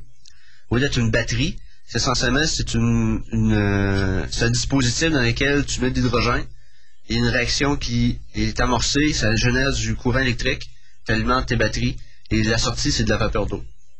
Donc euh, Toyota et Honda ont des prototypes. Euh, c'est un petit peu même rendu plus loin que des prototypes parce que en- au Japon, il y a, euh, il y a je sais pas combien de, de, de je pense, une centaine de modèles chacun qui sont loués à des, compagnies, à des villes.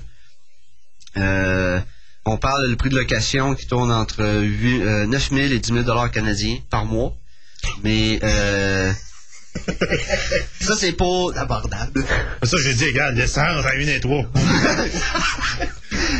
Mais euh, c'est assez ex- euh, exceptionnel parce qu'habituellement, les Japonais, quand ils sortent un produit, c'est qu'il il est prêt commercialement. Là, ils sortent un prototype. Moi, j'ai l'impression que c'est pour baver les, compagnies américaines qui sont 10 ans en arrière. Les compagnies américaines sont pas capables. Les Japonais ils vont montrer, regardez, nous autres, on l'a. Donc, si jamais il se passe de quoi, on peut vous le fournir. C'est ça. Donc, euh, Voici la, c'est- voici la facture. Est-ce que ça a été développé conjointement par Honda et Toyota? Euh, yeah, je Euh, promets que les ingénieurs doivent tous coucher dans le même lit là-bas. là. C'est- comme ici. là. C'est une technologie, puis ils doivent s'échanger des morceaux. C'est comme, euh, comme toute chose. Il faut aussi noter que la pile de combustible a été... euh, un, des, un des pionniers dans la pile de combustible, c'est la compagnie Ballard Incorporated, qui est canadienne. Et ça, on commencera pas la petite histoire pourquoi qu'on n'est pas les leaders au monde. Et euh, la dernière, je crois, l'avant-dernière, c'est que euh, sur le niveau de Steve Austin, l'astronaute, Hein? Non. Et, Ah, ils euh, n'ont pas créé. euh, oui, un monsieur, euh, comment ça s'appelle, un électricien américain de 58 ans. Il va pas se faire tuer tout seul. Le gars, il a eu un problème, il a eu un accident, il a été obligé d'être amputé de deux bras à cause qu'il a été électrocuté. Mais il a survécu, sauf qu'il a perdu deux bras. Donc là, ils ont greffé le bras gauche, qui euh, est assez maniable. Il peut, euh, entre autres, euh, il peut se raser lui-même. C'est son bras est mécanique. là. Il peut tenir un rasoir, il fait un mouvement, il peut se raser. Il peut attacher ses souliers. Il peut mettre ses verres de ses lunettes. Et même l'histoire dit qu'il peut jouer, euh, il peut lancer la balle à son petit garçon. Donc si c'est vraiment du premier tard, J'avoue que ça hot. là. ça, Oh, ça vient vrai. ass- ass- euh, et euh, probablement une euh, Mais moi, ce qui m'intrigue là-dedans, c'est qu'ils ont, ils ont juste fait le bras gauche. ah, le bras droit était plus compliqué, c'est quoi? Plus tard, laissez-y. substance- Transformeur. Ouais, non, non, mais c'est parce qu'il faut d'abord qu'il digère le bras gauche. Quand tu vas digérer le bras gauche, là, il va y mettre Pour la main. quelque chose de rejet, là. Peut-être leur faire comme dans la série, justement, avec l'homme bionique, la rejet bionique, là. Ouais. Avec, tu finissais par avoir une claque bionique. Et une dernière avant de partir. Euh, on a vu dans les nouvelles que les Américains ont euh, attaqué une sonde, euh, pas une sonde, une comète. Ils ont lancé un projectile de 400 kilos en cul sur une comète. Euh, D'ailleurs, euh, il se posera une poursuite d'un astrologue russe parce qu'ils ont modifié les astres célestes. Mon Dieu. Je pense que c'est une autre histoire. La... les- Ça prend de tout faire un monde. Hein. c'est ça. C'est pousser l'environ- le- l'environnementalisme à l'extrême. ça. Ouais, ouais. le- le club des grenouilles, là. C'est des grands. Donc, les- ils, ont, ils ont eu beaucoup de résultats de la sonde. C'est bien intéressant. La star, ils savent un peu plus c'est quoi une comète. Avant, on pensait que c'était une boule de glace, bien sale. Quand il arrivait à côté du soleil, ben là, ça, le- la, la saleté s'en élève, c'est ce qui cause la queue. Euh, ils se sont rendus compte, il y a eu des belles surprises. Entre autres, le- la substance qui couvre la, comète, c'est euh, plus semblable à du talc. C'est comme du talc de bébé, là. Très, très fin et non du sable. Donc, c'est encore beaucoup plus fin qu'on pense. Et euh, la structure totale de la comète est très différente de ce qu'on pense. Donc, c'est, ça a été euh, une belle découverte. Et la sonde porteuse, parce que c'était deux- c'est une sonde qui a amené le. qui a passé, qui s'appelle Deep Impact, qui est passée à côté de la comète. Et à un certain moment donné, la sonde a envoyé l'impacteur, qui est un immense... euh, Un missile. on présente un missile de 400 kilos en, en cuivre. On pensait que la sonde allait être capote après, mais elle fonctionne. Donc là, ils veulent la diriger vers une autre comète pour continuer l'analyse. Et euh, chose curieuse, ils ont de la misère à avoir de l'argent. La NASA, c'est un gros succès, mais raison administrative stupide, ils ont euh, difficulté à avoir de, du budget pour continuer. La sonde est là. Rappelez-nous, en mars, à la fin du budget, au début des nouveaux budgets, on va peut-être vous allouer de l'argent à ce moment-là. Mais la comète, elle va être partie à ce moment-là. C'est pas grave. C'est pas grave, elle va revenir dans 75 ans. C'est ça. Pff, Maudite niaiserie administrative. Ça n'a pas de bon sens. Et une dernière pour donner bon Hey, ceux qui- Stéphane, c'est la troisième dernière, là. Bon, ouais. T'as une extension, t'es pas obligé de te- de crier. Et euh, bon, ceux qui, euh, qui, qui sortent dehors et qui voient un ciel très un, un beau ciel euh, Bleu. non, euh, le soir, là, Ah. noir, euh, on peut voir Jupiter. Euh, au coucher du soleil, on peut voir euh, Mars, Vénus et Mercure. Donc ceux qui s'intéressent pour euh, qui se posent la question, c'est quoi les points brillants dans le ciel? Et euh, dans le mois d'août, il va y avoir les Perséides. Donc ça va être intéressant de sortir puis voir la, la pluie d'étoiles filantes. Et euh, je tiens à remarquer que au début septembre, je donne une conférence à la SFAC. je me plug. Plug. Plug. Oh! C'est dans les astres, ça. Une vraie comète. Bon, ben, ça va être tout pour jusqu'au. Ben merci monsieur euh, le conférencier. Alors euh, sur ce, bien on se dit au mois prochain avec d'autres nouvelles. Je peux-tu faire, ben, regarde, on a 2-3 minutes. Là, ben là, je peux-tu faire juste un petit commentaire? Ah ouais donc?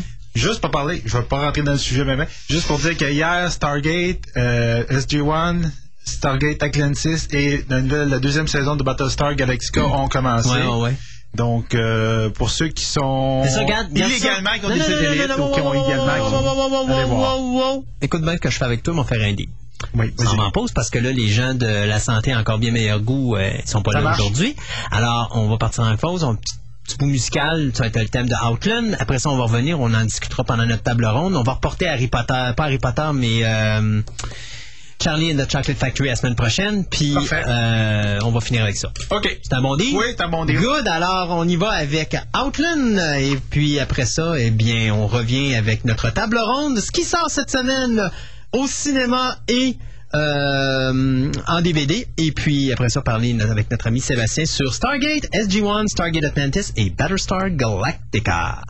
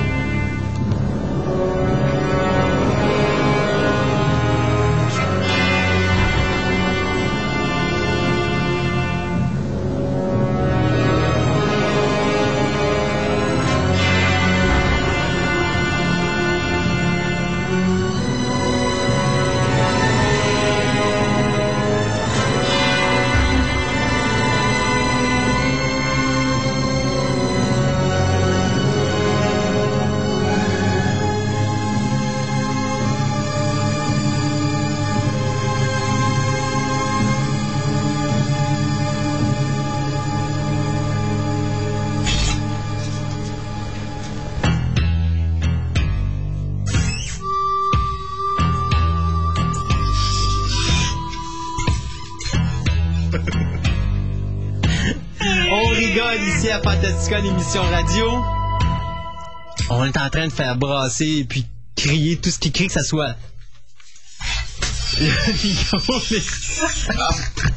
Ah, excusez le moment de Je le folie. avec ma, avec ma chaise. Ouais, c'est ça. Nous, on a décidé de finir l'émission en beauté comme ça. Donc, euh, cette semaine, ben, au cinéma, c'était Charlie and the Chocolate Factory. On va vous en reparler la semaine prochaine.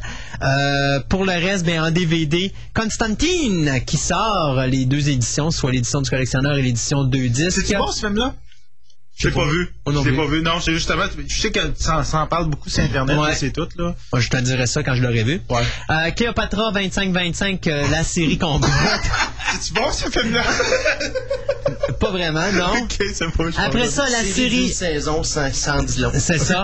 Earth 2, donc complète euh, saison, euh, ben, la complète, la série complète également qui sort en DVD. Lost in Space, saison 3, volume 2. J'aurais pas pu continuer.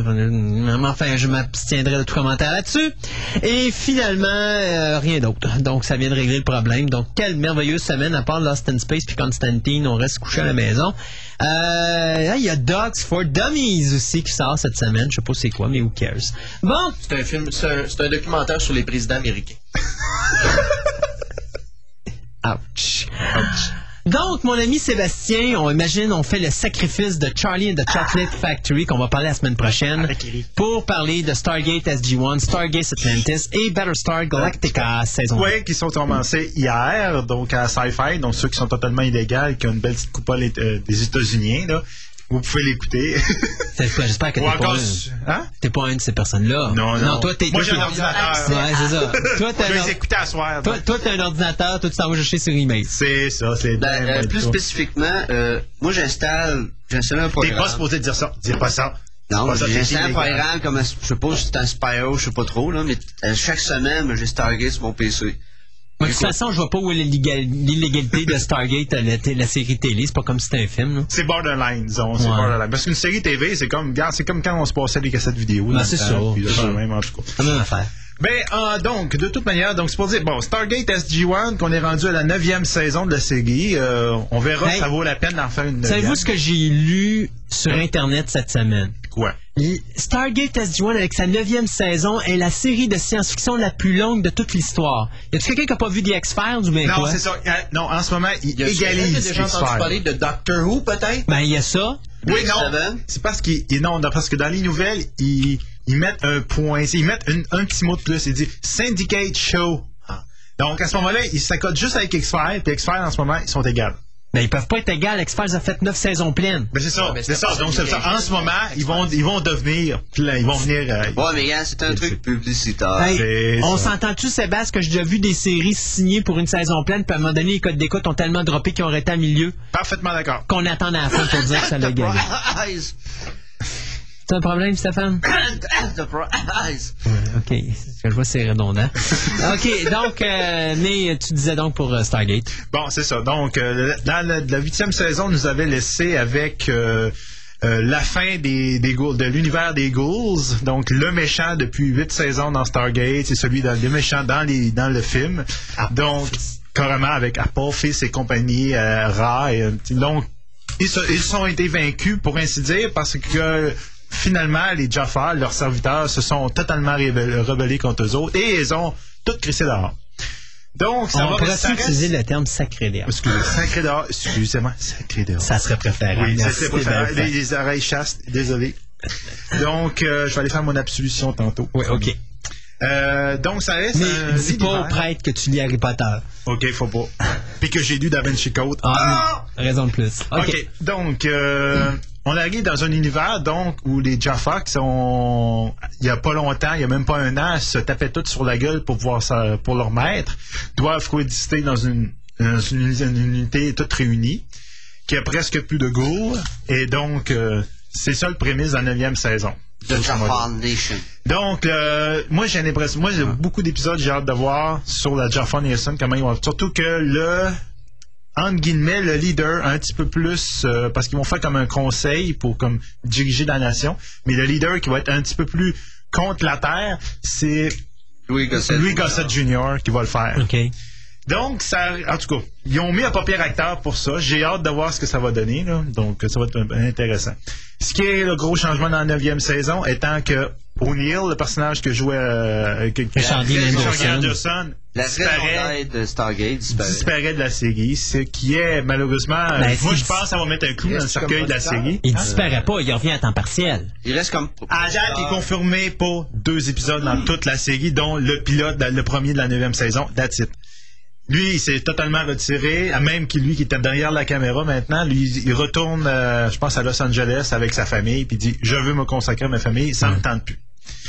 Ça faisait longtemps qu'il ça, ça le chicotait, puis là, il a fini par mettre le. Ben d'ailleurs, on l'a vu. Lorsqu'il a commencé à, à- à dire je veux me retirer, ils ont commencé, à- ils, ont, ils ont fait de moins, ils ont fait des épisodes, des prétextes pour ne pas mettre O'Neill. Ben oui, il fallait qu'il Là, ça, ça. ça a changé le rythme de la série. Puis à un moment donné, ben il y avait, des- il y a eu des longueurs, des platitudes. Tu te demandais comme euh, O'Neill il reste à la base parce que c'est fait, il, il s'est fait mal au bras. Ouais, ok, pourquoi? Ouais, en Donc, tout cas. mais j'ai hâte de voir ce qu'ils vont faire avec ça. Ce qu'ils ont pris pour. Puis là, en plus, un autre euh, trou pour au moins 7 épisodes de Stargate, les 7 premiers sur 20, parce qu'ils ont réduit de 22 à 20. Ouais. Euh, cette saison aussi pour faire plus de cash, pour vendre ça au même prix, mais en fin de compte, avec tous les épisodes. Euh, et euh, c'est Samantha Carter, la- la- l'actrice qui fait Samantha Carter, vient juste d'avoir un enfant. Donc, elle est absente pour les 7 premiers épisodes de la série. Donc, il fallait qu'ils patchent le trou. Et euh, les amateurs de série, quand ils vont voir le début de la neuvième saison, euh, Michael Chang qui joue Daniel, il est encore là, mais il a une barbe. Il y a une barbe. Ouais. On va vous l'expliquer après ça. Ouais, pourquoi? Ben, ouais, Il y a une raison psychologique. Et il y a aussi euh, notre ami, euh, notre héros national qui est rendu avec des cheveux. Tu sais, Ouais, c'est ça. Bon. tu sais- qu'il est rendu avec des cheveux puis un peu, euh, il, couetté un petit peu sur, sur les bords. Donc, au bout de la ligne, pour remplacer la Samantha Carter, son départ, et O'Neill, le départ de O'Neill, ils ont ramené deux acteurs de Farscape. On s'appelle Sci-Fi, donc on parle de nos autres acteurs de Mhm. notre show. Donc, ils ont pogné Brad Spinner de... Ben Browder Ben, puis Claudia Black. C'est ça. Donc, Claudia Black. Que les autres font Claudia Black reprenant un rôle qu'elle a fait dans un épisode l'année passée qui était intéressant, effectivement. Donc, un protagoniste avec, euh, avec Daniel. Euh, donc, elle va jouer pendant les sept épisodes quand Carter sera pas là. Donc, ça avait l'air qu'il fallait une fille sur le show. Et ils ont trouvé que c'est Claudia Black qui faisait la bonne job. Et ils vont prendre le- l'acteur principal de Farscape et là, ils vont le mettre à la place d'O'Neill, carrément. Donc, c'est lui qui va prendre la place dans SG-1 qu'O'Neill a laissé. Un pas de classe pour remplacer un pas de classe. C'est. C'est numéro un, ça. Donc, j'ai hâte de voir. Cet acteur-là, je le trouve quand même bon, moi, pour moi. Donc, ça peut quand même être intéressant, faire des bonnes blagues. Donc, il va peut-être être capable de remplacer un peu ce que O'Neill faisait dans la série, l'humour qu'il donnait. Donc, j'ai hâte de voir. Surtout que là, les méchants vont être, euh, en fin de compte, je sais pas l'histoire, donc euh, je sais pas toute l'histoire, mais les, les méchants vont s'appeler les Ori. Et ils vont s'attaquer avec les Ori à la chrétienté. La- la Depuis le début, la, la, mythologie avant était égyptienne, grecque, de. Là, ils vont s'attaquer à la mythologie chrétienne avec les méchants. Donc, j'ai hâte de voir. On va voir l'histoire des anges. On a l'impression qu'on va voir l'ange d'Archange Gabriel sortir, le fondament. Donc, il y a ce bout-là que je suis moins sûr. De ce côté-là, je suis moins sûr de cette série-là. Là, c'est des genres de séries, des fois, tu te demandes, est-ce que ça valait la peine qu'on fasse une neuvième? Il Ouais. aurait dû arrêter avant. Moi, je pense que oui. J'ai bien hâte de Sachant voir. que ton acteur principal qui amène les codes d'écoute s'en va, Parce aussi bien partir la- sur une bonne note. Buffy, c'est ce qu'ils ont fait. Il aurait pu continuer, mais non. Whedon a dit j'aime mieux arrêter sur une, bonne note que de partir sur une mauvaise. surtout que, en en théorie, après ça, la septième saison ne devait plus exister Stargate. C'est juste depuis Sci-Fi qu'ils l'ont racheté. Ils disent, on a racheté une série, Mm. On veut faire du cash avec. Donc, ils vont tordre le citron jusqu'à ce qu'il n'y ait plus rien. C'est ça. Parce que la fin de la huitième saison aurait pu finir la série de façon merveilleuse. Ouais. Lorsque tu vois toute la gang dans Chalet O'Neill, là, le O'Neill, c'est ça, il, il- Carter a dit, il n'y a pas de poisson dans ton lac, hein? Il dit, non, non, il n'y a pas de poisson. Là, tu vois un poisson qui saute. Donc, on n'expliquera pas toute l'histoire. Parce là, que, il y a toutes sortes de... Mais ça aurait pu finir la série, c'était merveilleux. Mais là, non, il est la huitième saison, il y avait beaucoup d'épisodes qui étaient pas très intéressants. Contrairement à Stargate, d'habitude, on est habitué à une moyenne, pas nécessairement Waouh, on tombe sur mon cul à chaque épisode, là, mais une moyenne au-dessus de la moyenne. C'est tout le temps là une bonne moyenne. Là, dans le dernier, c'était en dents. Ça me rappelait des fois des Star Trek, là, que un moment donné, un épisode là, complètement pourri, tu te dis, qu'est-ce qu'ils l'ont fait avec ça? Puis l'autre fois, après, tu dis, ah, c'est bon celui-là. Ouais, mais est-ce que Stargate a eu son Spock's Brain? Pas encore. L'épisode qui était vraiment aussi mauvais ou qui était comme Shades of Grey Next Gen, par exemple. Ben, je dirais que l'épisode. Ou, euh, les quatre premières. Ouais. Ouais. Les deux Samantha Carter, c'était. Il y en avait quelques-uns qui C'était étaient première saison. Ah, Non, Non, euh, il y en a, en tout cas, huitième. on, on comptera pas toutes les poches. Mais regarde Gaëtan, hein, on, on a eu Star Trek qui nous en a donné avec Enterprise quatre saisons pleines de mauvais épisodes. On peut tout s'entendre qu'on a eu assez là. C'est ça. Mais en tout cas, donc, pour vous dire, là, puis aussi que tu vois qu'il y a un changement de mentalité en arrière de la caméra. Peut-être depuis O'Neill qui est parti, dans le sens que, euh, première chose, comme on disait Daniel, Daniel a une barbe. Pourquoi une barbe? Parce que les producteurs ont décidé que l'auditoire était trop épais et qu'ils seraient pas capables de faire la différence entre le personnage de Daniel et le personnage du gars de Farscape. Parce qu'ils se ressemblent trop. Donc, il fallait qu'ils mettent une barbe à un pour qu'ils les différencient. Ça, c'est dans les premiers épisodes. Après, il va perdre sa barbe, puis il va dire J'espère que les lunettes à Daniel vont être assez pour le démarquer de l'autre qui n'a pas de lunettes. Donc, Ça, on va tout de suite... euh, officiellement dans des conventions par C'est quoi l'intelligence moyenne de relative des exécutifs. Et hein? qui Mais- m'a repris en disant Pourquoi vous pensez que j'ai un, un, un, Je un tatou doré je m'excuse les gars. D'être juste noir, c'était pas suffisant. Mais non, mais je m'excuse les gars, mais je suis obligé de leur donner raison. Quand on dit que les, hauts- les plus grosses codes d'écoute, c'est des affaires comme Star Academy des gugus de même, là, on s'entend dessus Ouais, que l'histoire est pas... Non, je dis pas qu'on est épais, Ben oui, mais disons que le quotient intellectuel faire est pas très élevé. Là. Un toaster. Un toaster a plus d'intelligence qu'un auditoire normal, on dirait. Là. Un toaster de, de Red Dwarf? Ouais. La télévision, de toute façon, et ça fait des années que c'est comme ça, dès que vous avez quelque chose de brillant, ça foire. On n'a qu'à penser à Twin Peaks, on n'a qu'à penser à Space Above and Beyond, Brainstorm. Là, moi, je suis là-dessus. Il y a une multitude de séries qui, qui crachent à cause de ça. Puis des fois, vous avez des affaires extrêmement intelligentes, brillantes, c'est génial, et ça foire parce que l'auditoire, elle comprend pas. Puis comme elle comprend pas, elle écoute pas. Ben, là, l'autre petit détail que je voudrais juste dire, c'est que aussi, euh, Sci-Fi a décidé de faire comme Lost, comme on disait au, au premier épisode, qu'en fin de compte, une un intro pour un show de une minute, C'est trop. c'était de la, ça, va- ça servait à rien. Donc, on va faire une intro de 10 secondes et on va mettre 50 secondes de plus de commercial. On va faire du cash. Donc, en fin de compte, j'ai vu l'intro, euh, tantôt juste avant d'arriver ici. Et on peut appeler ça un commercial break. C'est vraiment, là, tu dirais dire, Stargate will come back with three wolf in any moment. That's it. Voici l'intro de Stargate. Tout ce que tu as eu le temps de voir, c'est le nom de la série, Et le des, producteur. quelques effets spéciaux qui sont effectivement très mal faits pour le, le standard de la série. À la barre, pour moi, ils ont été faits à la va-vite. Et le nom du producteur. That's it, on commence le show. C'est pas chic. Tu sais, on avait dit dans le C'est la fin de Stargate. De toute façon, des séries, ça peut se renouveler, mais il y a une façon de le faire. Il faut le faire avec intelligence. Je pense que ceux que j'ai vus le faire avec plus d'intelligence, c'est à date les gens qui produisent ER, qui ont su shifter tout leur personnel de A à Z. Je pense qu'il n'y a pas un comédien qui a fait toutes les saisons. Et euh, là, le dernier qui était un régulier sort cette année. Donc là, ils, ont du personnel de deuxième, troisième quatrième rang, mais le show continue à avoir ces mêmes codes d'écoute parce qu'ils ont été avec intelligence. L'affaire avec Stargate, c'est qu'il n'y avait pas de relation avec les autres équipes. Non, mais il aurait pu pas, euh, tranquillement ramener des personnages qui auraient pu faire un soutien C'est un technique. C'est un. Et on l'a pas fait. Et là, à un moment donné, c'est comme X-Files. X-Files, on passe d'une- d'un jour, du jour au lendemain sans Mulder. Ça tu un show, ça? Ben, c'est ça, là, carrément. Puis en pire que ça, t'as plus Mulder, t'as plus Scully, parce que Scully, elle revient une fois de temps en temps. Là, t'as deux nouveaux, deux nouveaux personnages qui prennent leur place.